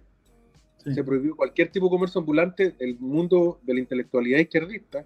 Esto es el fascismo, este autoritarismo, es lo más difícil, y eso es lo que le pasó a Piñera, que no tuvo los pantalones para enfrentarse a, ese, a esa lucha cultural que tiene la izquierda, que cualquier cosa que implique orden en la calle es Pinochet, es, es autoritarismo, y no es otra cosa, Franco y el resto de, de los muchachos, cuando alguien defiende el espacio público, defiende a los que no se pueden defender. el espacio público, ¿a quién beneficia por sobre todo? Al que no tiene una casa de 800 metros cuadrados, al que vive en un departamento de, de origen social. Esa persona necesita el metro limpio, la calle limpia, evidente. Entonces, hoy día tú tienes en este país San Francisco destrozado por las poblaciones ilegales, en la Plaza de Armas. de- y en nuestra ciudad de Santiago, has visto Providencia, Ñuñoa, Santiago, esta zona central. Cuando nosotros en la Florida, y esto es una experiencia personal que yo digo con harto orgullo por los funcionarios municipales, al día siguiente del estallido social, borrar todos los insultos, todos, todos, todos, todos. No podemos permitir que esto sea como Mad Max, que la sensación de que la ciudad está abandonada. Pelear la calle no tiene una mirada de derecha ni de izquierda, es pelear la dignidad de la gente y como dice Iván, finalmente no darle un ambiente propicio a la comisión del delito. Hoy día las ciudades nuestras están totalmente destrozadas de Arica a Magallanes. Sí, pero el problema es un problema político, porque la decisión del plan Caracas que encabezó don Iván venía desde arriba. Vamos a darle no solamente el derecho al uso de las armas por parte de las policías, sino que además el respaldo político. Y eso es lo que en Chile no hay. En Chile, digamos las cosas como son. El policía tiene miedo de usar su arma. El gendarme, que yo hablé con el gendarme, yo hablé con el gendarme, los dos estábamos ahí en, en Volcano Bay, en traje baño, esperando en la fila, y me decía, yo no puedo hacer nada, me agarran a garabato, no puedo hacer nada. Y me tengo que quedar callado. Entonces, este es un problema social, obviamente, pero obviamente, don Iván, ayúdame a entender esto. Cuando usted pudo rebajar un 30% los crímenes en, esta, en este lugar, que no señalaba, pero también venía con un apoyo político, no era, bueno, hazlo con lo que podáis, sino que en realidad no. este es un, es un programa completo. No, no, totalmente. Es decir, este, tienes total, absolutamente razón. Cualquier proyecto, de cualquier proyecto que nosotros queramos hacer, sin el apoyo político es imposible que tenga viabilidad. ¿ok? Este, el alcalde de Caracas, en ese momento el alcalde mayor, que era quien yo le reportaba, fue el que contrató a William Bratton y me dijo, coordine con él, y bueno, y fue a Nueva York y nos lo llevé a Venezuela y a Caracas y conjuntamente pues con otro, un buen equipo de policía, pues diseñamos un proyecto, un trabajo y lo adelantamos. Y, y, a la final se tradu al final todo eso se traduce en, una, en dos palabras, ¿no? capacidad de respuesta. Sí. Capacidad de respuesta es lo que la gente necesita. Eh, en los países desarrollados, en los países donde las cosas funcionan, la gente, ¿por qué se siente segura? Eh, bueno, se siente segura porque agarran un teléfono y marcan y, no ha terminado de marcar y está la patrulla o están los bomberos ahí.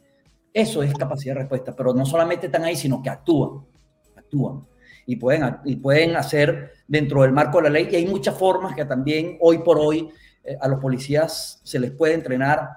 Y yo estoy casi seguro que en Chile debe existir este, programas de- de- de- del uso, de, el uso mesurado de la fuerza, de cuándo vas, a, cuándo vas a hablar, cuándo vas a golpear, cuándo vas a disparar. Todo eso existe, eso está escrito. ¿ok? Hoy en día, por ejemplo, el tema de utilizar las cámaras, los policías, es una garantía para el ciudadano, es una garantía para el policía. Sí. O sea, todas esas cosas. El taser es una garantía también de seguridad, porque un policía, típico caso, una mujer policía que le toca enfrentarse a un individuo que es más grande que ella, que ella, o está drogado, o está borracho, ¿cómo hace para neutralizarlo y no lo puede un tiro? Bueno, utilizó un arma no letal, pero para neutralizarlo. Bueno, son muchas las cosas que se pueden hacer. Ahí entiendo yo un proyecto de, de ley de- para protección a los policías en el Congreso en, Chile, que está ahí durmiendo sueño eterno. Bueno, esos son cosas, pasos que hay que hacerlos de inmediato. Y, e insisto, pues el tema, el tema de la inteligencia. Lo básico en todo esto, porque eso es como que tú tengas una, una empresa que venda teléfonos celulares y tú no sepas cómo es el mercado afuera. Es decir, así de sencillo, vas a En todo caso, fal- falta un dato ahí, Franco, eh, Iván, falta un dato que, que- que es propio de Chile, yo no sé si en, en Venezuela ocurrió. El Ministerio Público en Chile ha tomado como deporte formalizar a la policía por cualquier sospecha. Sí. Entonces, nosotros tuvimos un caso emblemático, po- post estallido social de esto en, en Panguipulli. ¿Te acuerdas de este señor que estaba con la espada? Yo conozco el caso. vino todo el impulso mediático, todos los medios de comunicación, eh, Tolerancia Cero, todos los programas de opinión zurdo, le dieron como caja a los pacos, como, caja, era culpable. Y ya, estaban, ya habían crucificado al carabinero. El obviamente terminó formalizado, como corresponde en estos, en estos procesos, y al final del proceso terminó siendo exculpado. El problema está que cuando tú tienes a un, a un policía durante dos, tres, cuatro años formalizado, ¿qué generas tú en la moral de la tropa de la policía? Entonces, yo de verdad creo que eh, no se por un lado, evidentemente las Fuerzas Armadas y la, y la- la policía, como controlan, el, la- controlan el, el- el uso de la fuerza, tienen que tener rigor, un estándar muy superior para usar con criterio la fuerza que los civiles le hemos entregado, y cuando hay corrupción o, o exceso, de, tiene que ser castigado de forma ejemplar. Pero no podemos terminar con esta cosa como, mira, en caso de duda, formalizamos al carabinero, lo criminalizamos, le hacemos 22 reportajes haciendo los bolsas, y claro, en dos años más, cuando, sal, cuando salga inocente, sale una nota de este porte, y mientras tanto yo tengo a toda la moral de la institución esta pelota. Entonces, como lo decía Franco, yo veo a los policías desmoralizados, Sí. porque por un lado salen los delincuentes, por la, por la misma puerta que salen los delincuentes, entran ellos. Entonces, ¿qué le estamos pidiendo a los, a los carabineros? Que sean magos, si son igual que nosotros, son seres humanos. Sí, tiene familia. Sí, absolutamente. Tiene familia. Tiene Mira, familia. Y concordante con lo que decía Franco, mira, si, si se mueve muy rápido, mira, dejo de la noticia, queremos invitar a Chile, Ecuador, Bolivia, Perú a que acepten a reintegrar a Venezuela a la comunidad andina como miembro con todos sus derechos y deberes. Acaba de publicarlo Petro. Esto Lindo. es un plan. Bueno, mañana el, el- el peso eh, colombiano de nuevo va a seguir cayendo. Los bancos en Colombia están cayendo más de un 40%. Mire, hasta ahora están ganando. Y van a seguir ganando si es que no existen programas como estos, si no podemos tener a Chile, a don Iván, un gran alcalde como don Rodolfo Carter. Porque no se dan cuenta. Mire, lamentablemente, otra estrategia que ocupan los malos, me da, lo mismo si sean derecha o izquierda, pero me están matando a Chile, es ahogar a la clase chilena media y emergente. No le dan tiempo para respirar. Tienen que trabajar, sacarse la mugre, mal transporte, mala seguridad, puros problemas. Ningún, ni- mira, en Chile no hay respiro. No hay respiro para la clase media y clase media emergente. Y de esa forma, solamente ganan los malos. Y eso es lo que a mí me preocupa, porque tampoco no estamos viendo el futuro. Yo sí entiendo, hay que luchar al criminal que está con la pistola, pero esto es un negocio, como lo dijo muy bien Don Iván, que es mucho mayor. Y para eso necesitamos inteligencia y contrainteligencia. Y curiosamente, no tenéis que estar en Chile. Si estos gallos mueven plata, mueven eh, eh, armamento, mueven contingente, y eso ahora se hace con nuevas tecnologías. ¿Nos puede comentar un poco, Don Iván? Yo sé que usted está súper ocupado, pero yo valoro su, su cerebro. ¿Cómo se está moviendo ahora? Para que la gente no crea que esta cuestión son tres cabros que no se desviaron y andan haciendo maldades. ¿Puede explicar de que existe más una, una, una, un negocio del crimen a mayor volumen? Es que no entendí la pregunta, disculpa.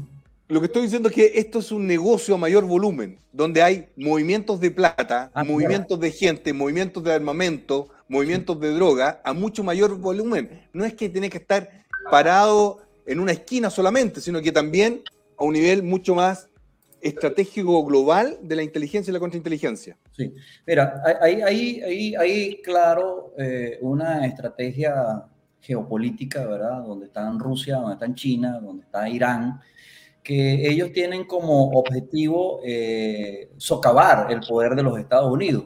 Y la mejor forma de socavar el poder de los Estados Unidos es tomando el control de Latinoamérica. Entonces ellos necesitan crear desestabilización para poder ellos hacerse de cada uno de estos países. ¿ok? Este, no es casual lo que comentaba anteriormente acerca de Chile.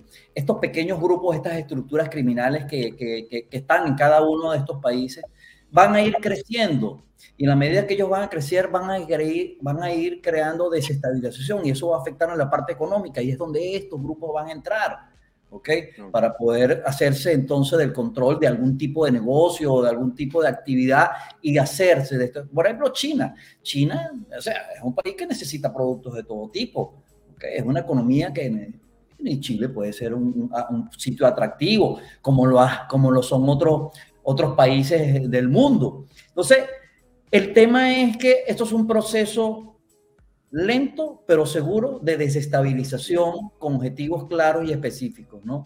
Y sí, Don Iván, disculpe. Entonces, lo que nosotros vimos en Chile era que primero había robo de madera, ¿ok? En el sur. Ese negocio ya se lo apropiaron, un negocio de 200 millones de dólares. Después dijeron, bueno, si acá estamos robando madera, robemos también salmones.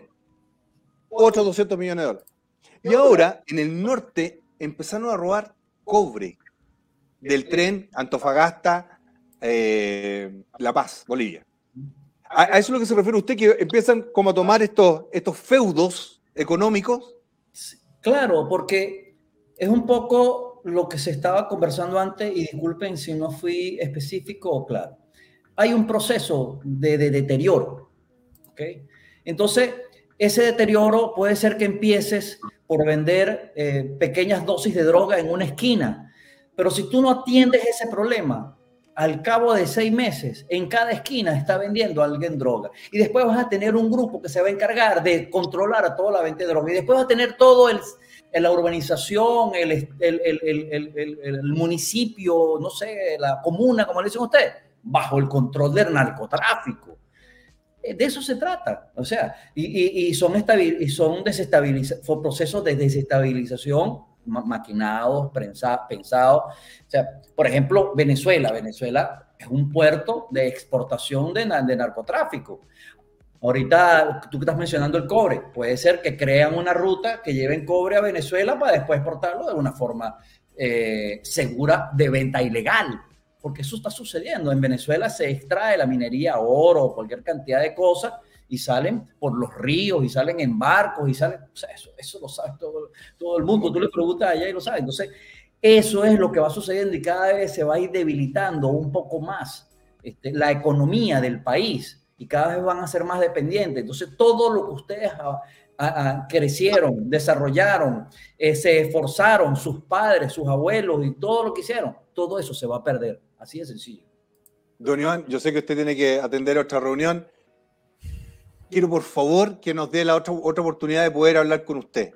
En Chile necesitamos de su conocimiento. Mire, yo creo que la gran minería del cobre tiene que llamarlo. Tiene que llamarlo urgente las forestales, las, eh, la, los salmoneros. Tienen que, mire, usted está diciendo esto es lo que va a venir. Usted está viniendo del futuro a contarnos lo que va a estar ocurriendo con, con su inteligencia. Qué pena, qué pena que no lo pudimos hacer, no pudimos ser gobierno, ni usted hacerlo parte de nuestro gobierno. Le mando un gran abrazo, don Iván, un, genio. Buenas noches y muchísimas gracias, de verdad no la invitación y siempre a la orden para ayudarlos. ¿Qué opináis, Rodolfo? No, estremecedor, que es como de verdad, es como una. Si, si Volver al Futuro no fuera una tan buena película, de tan buenos recuerdos, esto es al revés, una cosa terrible como el futuro de horror que ha habido en Venezuela. Eh, yo tuve por trabajo que ir a, a, Caracas durante un par de años y, y cuesta imaginarse lo precaria que es la vida de los caraqueños. No había ni uno solo, ni uno, ni uno, que no hubiese sido asaltado o un pariente muerto, un amigo muerto por la violencia. Y uno, esto hace unos 10, 12 años, era como de verdad, esto pasa acá, como de África, como, como las películas de, de, de terror. Y la verdad que eso puede terminar ocurriendo, sí, nos puede pasar. Mira, solo para darte un ejemplo. Si nosotros pudiéramos volver en, el, en, la máquina del tiempo al año 1966 y nos hubiesen dicho, oiga, en Chile va a haber una dictadura el año 73. Y entre el año 70 y el 73 no iba a haber comida, íbamos a tener mercado negro, inflación de mil por ciento. ¿Te habrían dicho los chilenos de esa época? No, no, no. Usted está hablando de un país modelo en América Latina. En Chile no hay dictaduras. Nosotros tenemos la, la, la democracia más antigua, el país más estable del continente, en 1966. En menos de siete años, el país se fue al carajo. Los países se van al carajo. Inglaterra está en las cuerdas, una democracia bastante más sólida que la nuestra. Y Chile hoy día sigue, con, como lo decíamos al principio del programa, ven el Titanic, está viendo el iceberg y la orquesta al Frente Amplio, lo, ¿cuál es la solución? Poner la música más fuerte para que la gente no se dé cuenta. Es cosa mm. de tiempo que el iceberg nos destroce y no tengamos reparación posible en materia de seguridad pública. Oye, don Pedro, el que está siempre en la calle y ve todas estas cosas. Don Pedro, ¿cómo está viendo usted la violencia? Usted, hombre de la calle. Sí, pues yo tengo acá el medio TV Higgins, también todo el día noticias. eh, está súper complicado. eh, todos los días tenéis que andar sí o sí con, las con, la- con las puertas del auto cerradas. Ni un segundo no te podéis parar a hacer un live en cualquier parte porque te pueden asaltar. eh, y así un montón de cosas que, que uno día a día ve. Eh, nosotros como medio de comunicación intentamos ayudar a carabineros constantemente. Ahora vamos a generar este plan que les conté la otra vez, en donde el canal de TV, el medio de comunicación va a ser un canal en donde el, el- el vecino nos va a informar lo que está pasando, va, a- va a denunciar a carabineros, porque carabineros me decía que muchas denuncias no se hacen. Al no hacer esas denuncias, carabineros no tiene idea que en ese sector se está poniendo fea la cosa, que están robando autos o que están asaltando. Entonces, sí, está muy complejo todo el país, como lo decía el, el invitado, tremendo invitado. eh, y la realidad que debe ver también eh, en la Florida eh, el alcalde, o sea, eh, ahí tiene un popurrí de, de, de clases sociales en donde se puede ver. Pero, pero Pedro, a veces es bueno escucharlo que alguien del extranjero te diga esto porque aquí se ve todo político. Ah, están asustando. Ah, están pegándole al gobierno porque no ganaron ustedes. No, no, si, si esa es la realidad. Y ojo que Pedro dijo algo súper interesante. Mucha gente no está haciendo las denuncias. Yo conversaba, oye, sí, te robaron el auto, ¿no? ¿Qué voy a ir a meterme a los carabineros tarde en la noche si no van a hacer nada? Los mismos carabineros te van a decir, no, si no los metemos presos, los dejan libres el otro día. Entonces, nosotros nos guiamos solamente por el índice de eh, asalto, pero todo lo que está pasando fuera de los indicadores formales probablemente sea muchísimo más alto. Entonces, ni siquiera en esa vara donde ya estamos mal, pero imagínate si se sumara con la gente con fe en el sistema, que lo estamos perdiendo evidentemente porque la gente sabe que no hacen nada y obviamente si sale el diputado, sale el alcalde defendiendo está ese video. Yo no sé si hoy día justo no está Don Américo, pero lo vamos a mostrar el próximo jueves. Jorge Sharp saltando el que nos salta es Paco. Mm. Jorge Sharp saltando en el medio del paraíso el que nos salta es Paco. El mismo, los mismos Pacos que lo defienden a él seguramente cuando tiene que ir a algún lugar y le da miedo, esos mismos carabineros los tienen que ir a defender. Entonces, si nuestras autoridades están ahí, chuta que cuesta mover el, el, Oye, el- el rumbo Quiero contar algo Ahora, puntual el antes, costo- que- el antes de el darle la palabra. Quiero contar algo que me está pasando. Lo que pasa es que hace varios días, dos días más o menos, esto, está, hay una foto mía, está siendo utilizada en diversos portales de zurdos de, de Arbolito, en donde me molestan eh, un montón de cosas eh, con mi foto. La suben en diferentes portales, recién la subieron en un portal de Rancagua también burlándose de mí. Eh, yo le quiero decir a Winter, por ejemplo, tal vez yo no soy diputado, tal vez nunca hay una elección popular, eh, democrática, pero soy un ciudadano igual de importante que Don Franco, que Rodolfo, que, todos, que los diputados del PDG, etcétera. Y el otro día ah, hicieron ah, un montón de shows por un, por un meme viejo, me han hecho más de 150 memes desde que partimos con la campaña. A París le han hecho 10.000 memes, a Giancarlo le tienen sobrenombre, a Juan le tienen sobrenombre, a todos. De hecho, hoy día, hoy día en este minuto estoy siendo atacado constantemente por ellos. ¿Por qué? Porque dije no a Cariola y que el PDG no le diera los votos a Cariola. Y es por eso. Sí, pero mira, ellos, ellos tienen la estrategia de llora, mamita, llora. Tú los tocas y se tiran al piso. ¿ah? Pero piensa que están cobrando nueve palitos, Como diez Neymar. palitos, etcétera, etcétera. Así que, mira, no vea las redes sociales, no, no pierda el tiempo. Lo único que sé es que usted está creciendo cada día más, don Pedro. Está creciendo cada día más. Vea el los pedazos de invitados que tenemos. Don Rodolfo Carter. Don Rodolfo puede ser candidato a la presidencia, candidato a gobernador y puede salir, en los dos, candidato y puede- y puede salir. Y tuvimos a don Iván Simonovich, que por favor vea los videos. Es un tipo de verdad, de verdad. Y la próxima semana tenemos al senador Kuchel en este programa. Ahí está. Ahí ¿ah? está De Renovación Nacional. Viene a hablar con nosotros todo lo que está pasando. Y él es de Puerto Montt, un tipo conocido, pues, El conocido. socio. Sí, Eso el socio. esa es el tipo de gente que viene a, Oye, a hablar con y ahí nosotros. ya se están preparando a decir, oh, invitaron a alguien de RN y dale con la cuestión. que Me da lo mismo. viene la Pamela Giles. Mira Pamela Giles, ah, son de la izquierda. Después, ah, me invitan a la nueva Oh. brother, ah, son de la izquierda. Oye, oye, necesito. eh, don Rodolfo le va a mandar esta, esta pelota de fútbol americano de regalo a, A ver, Felipe. tírela, tírela que llegue al otro lado, a ver. A ver, a ver, Nino, llévaselo tú con. ver, No, muéstrasela. tírela. Ahí está. Ahí está. el Llévasela a, a Rodolfo. Oye, Ni- a- al Nino avísale que estamos haciendo todo lo posible para conseguir el, el diplomita de YouTube. Y lo Eh, único. Ahí está, ahí está, ahí está. Ahí está. Ahí llegó, mira, la magia de la televisión. Ahí, ahí estamos. Yeah, but, but you, you didn't, you didn't, uh, you- Ponte show acá, your face. Show ponte your face. Acá, acá. Aquí voy a salir. Oye, antes que Ahí me está. deja mandar un saludo. Eh, para, lo- para los que nos están pelando. Ya, ok, Nino, ok. You see? Yeah. está. Ok, go, go, Nino, go. To where? Give it, give it to, to Felipe. Están ahí Oye, jugando. Es por- mira. ¿sabes lo que pasa? Que la gente no entiende que hay que conversar y hay que entender los problemas que tienen las distintas. ¿Cómo no saber y interiorizarse los problemas que tiene la Florida? Una tremenda, tremenda municipalidad. ¿Y qué está pensando un líder como es Don Rodolfo? Es espectacular para mí y es espectacular para todos nosotros que lo podemos ver acá en vivo y en directo. Péguenme a mí. Ah, Mira, acá me pegan y me da lo mismo. Estoy súper preocupado.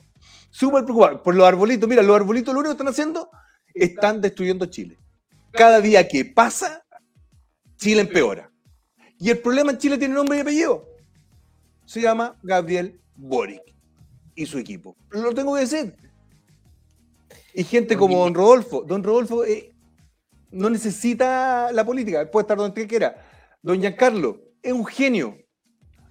Don Pedro, un genio. Matías, un genio. Juanma, un genio, pero todavía con corazón de, de alcachofa. Días, está Lo tengo que retar. volver a volver. Sigue ahí llorando. ¿ah?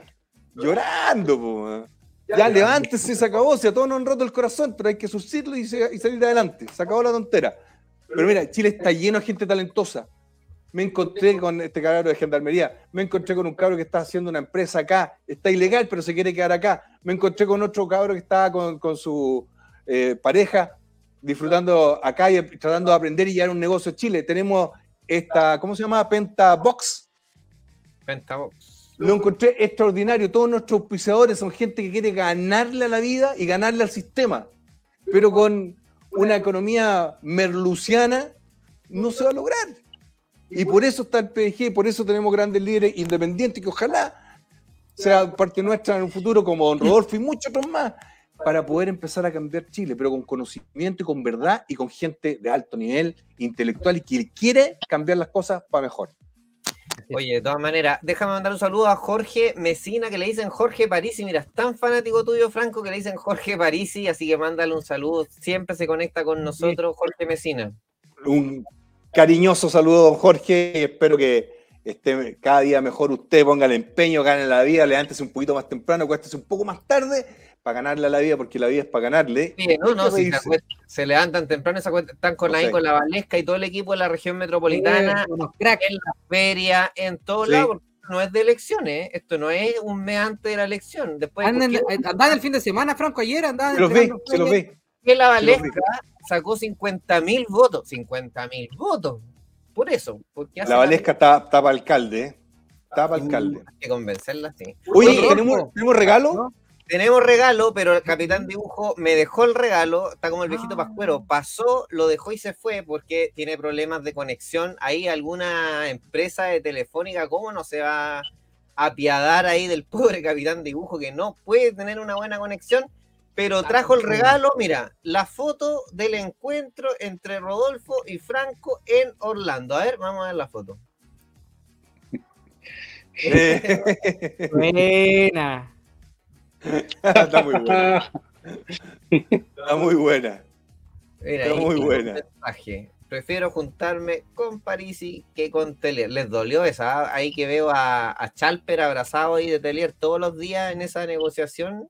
Tata, tata. Eh, sí, son amiguitos. Macaya también, amiguito de, de Telier. sí, tatuó a Miki. Arréglenme los problemas de violencia, arréglenme el problema económico y después hagamos una buena constitución con tranquilidad y sin apremios, porque en realidad yo veo que Chile está complicado y por favor, por favor, preocúpense a marzo. Marzo viene muy complejo. Muy duro. Yo sé que el alcalde ya está tomando las medidas y ojalá sean suficientes, pero yo lo veo muy complejo.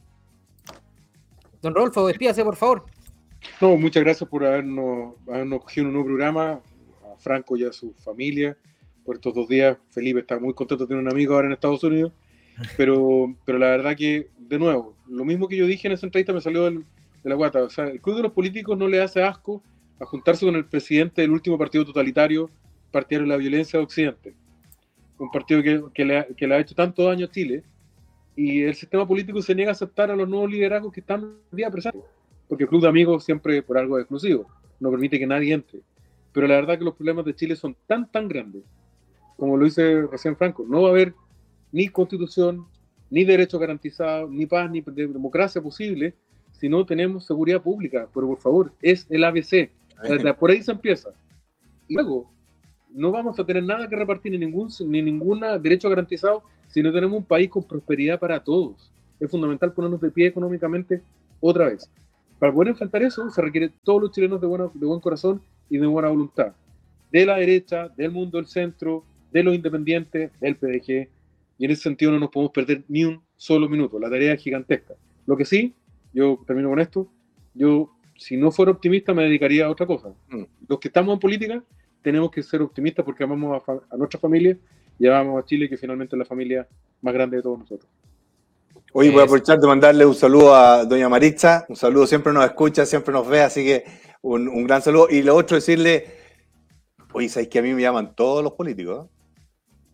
Todos, ¿de acuerdo? Ah, ese teléfono, ¿no? Este teléfono salta todo el día, de izquierda, derecha, centro, gente que habla muy mal de mí, después dice, oye, que Franquito, perdona, pero en realidad, así que déjalos nomás. Lo que pasa es que, que don Rodolfo eh, es, es distinta la relación que tenemos, los dos somos personas de esfuerzo y que le queremos ganar a la vida y arreglar Chile, pero los otros por afuera, ah, por atrás, hacen los comentarios, pues me pegan, pero yo lo entiendo, mira, si al final del día nosotros sabemos para dónde está la solución y sabemos dónde está el problema. Así que, ya cabrón, oiga, don Pedro, un abrazo, doña Se Carlos, pasaron, muchachos. Grande, don Pedro. Gracias, Rodolfo. Grande, don Franco. Nos vemos. Mira, ¿eh? Gonzalo Bilbao Arancibia, grande mi alcalde, Carter presidente, ¿ve?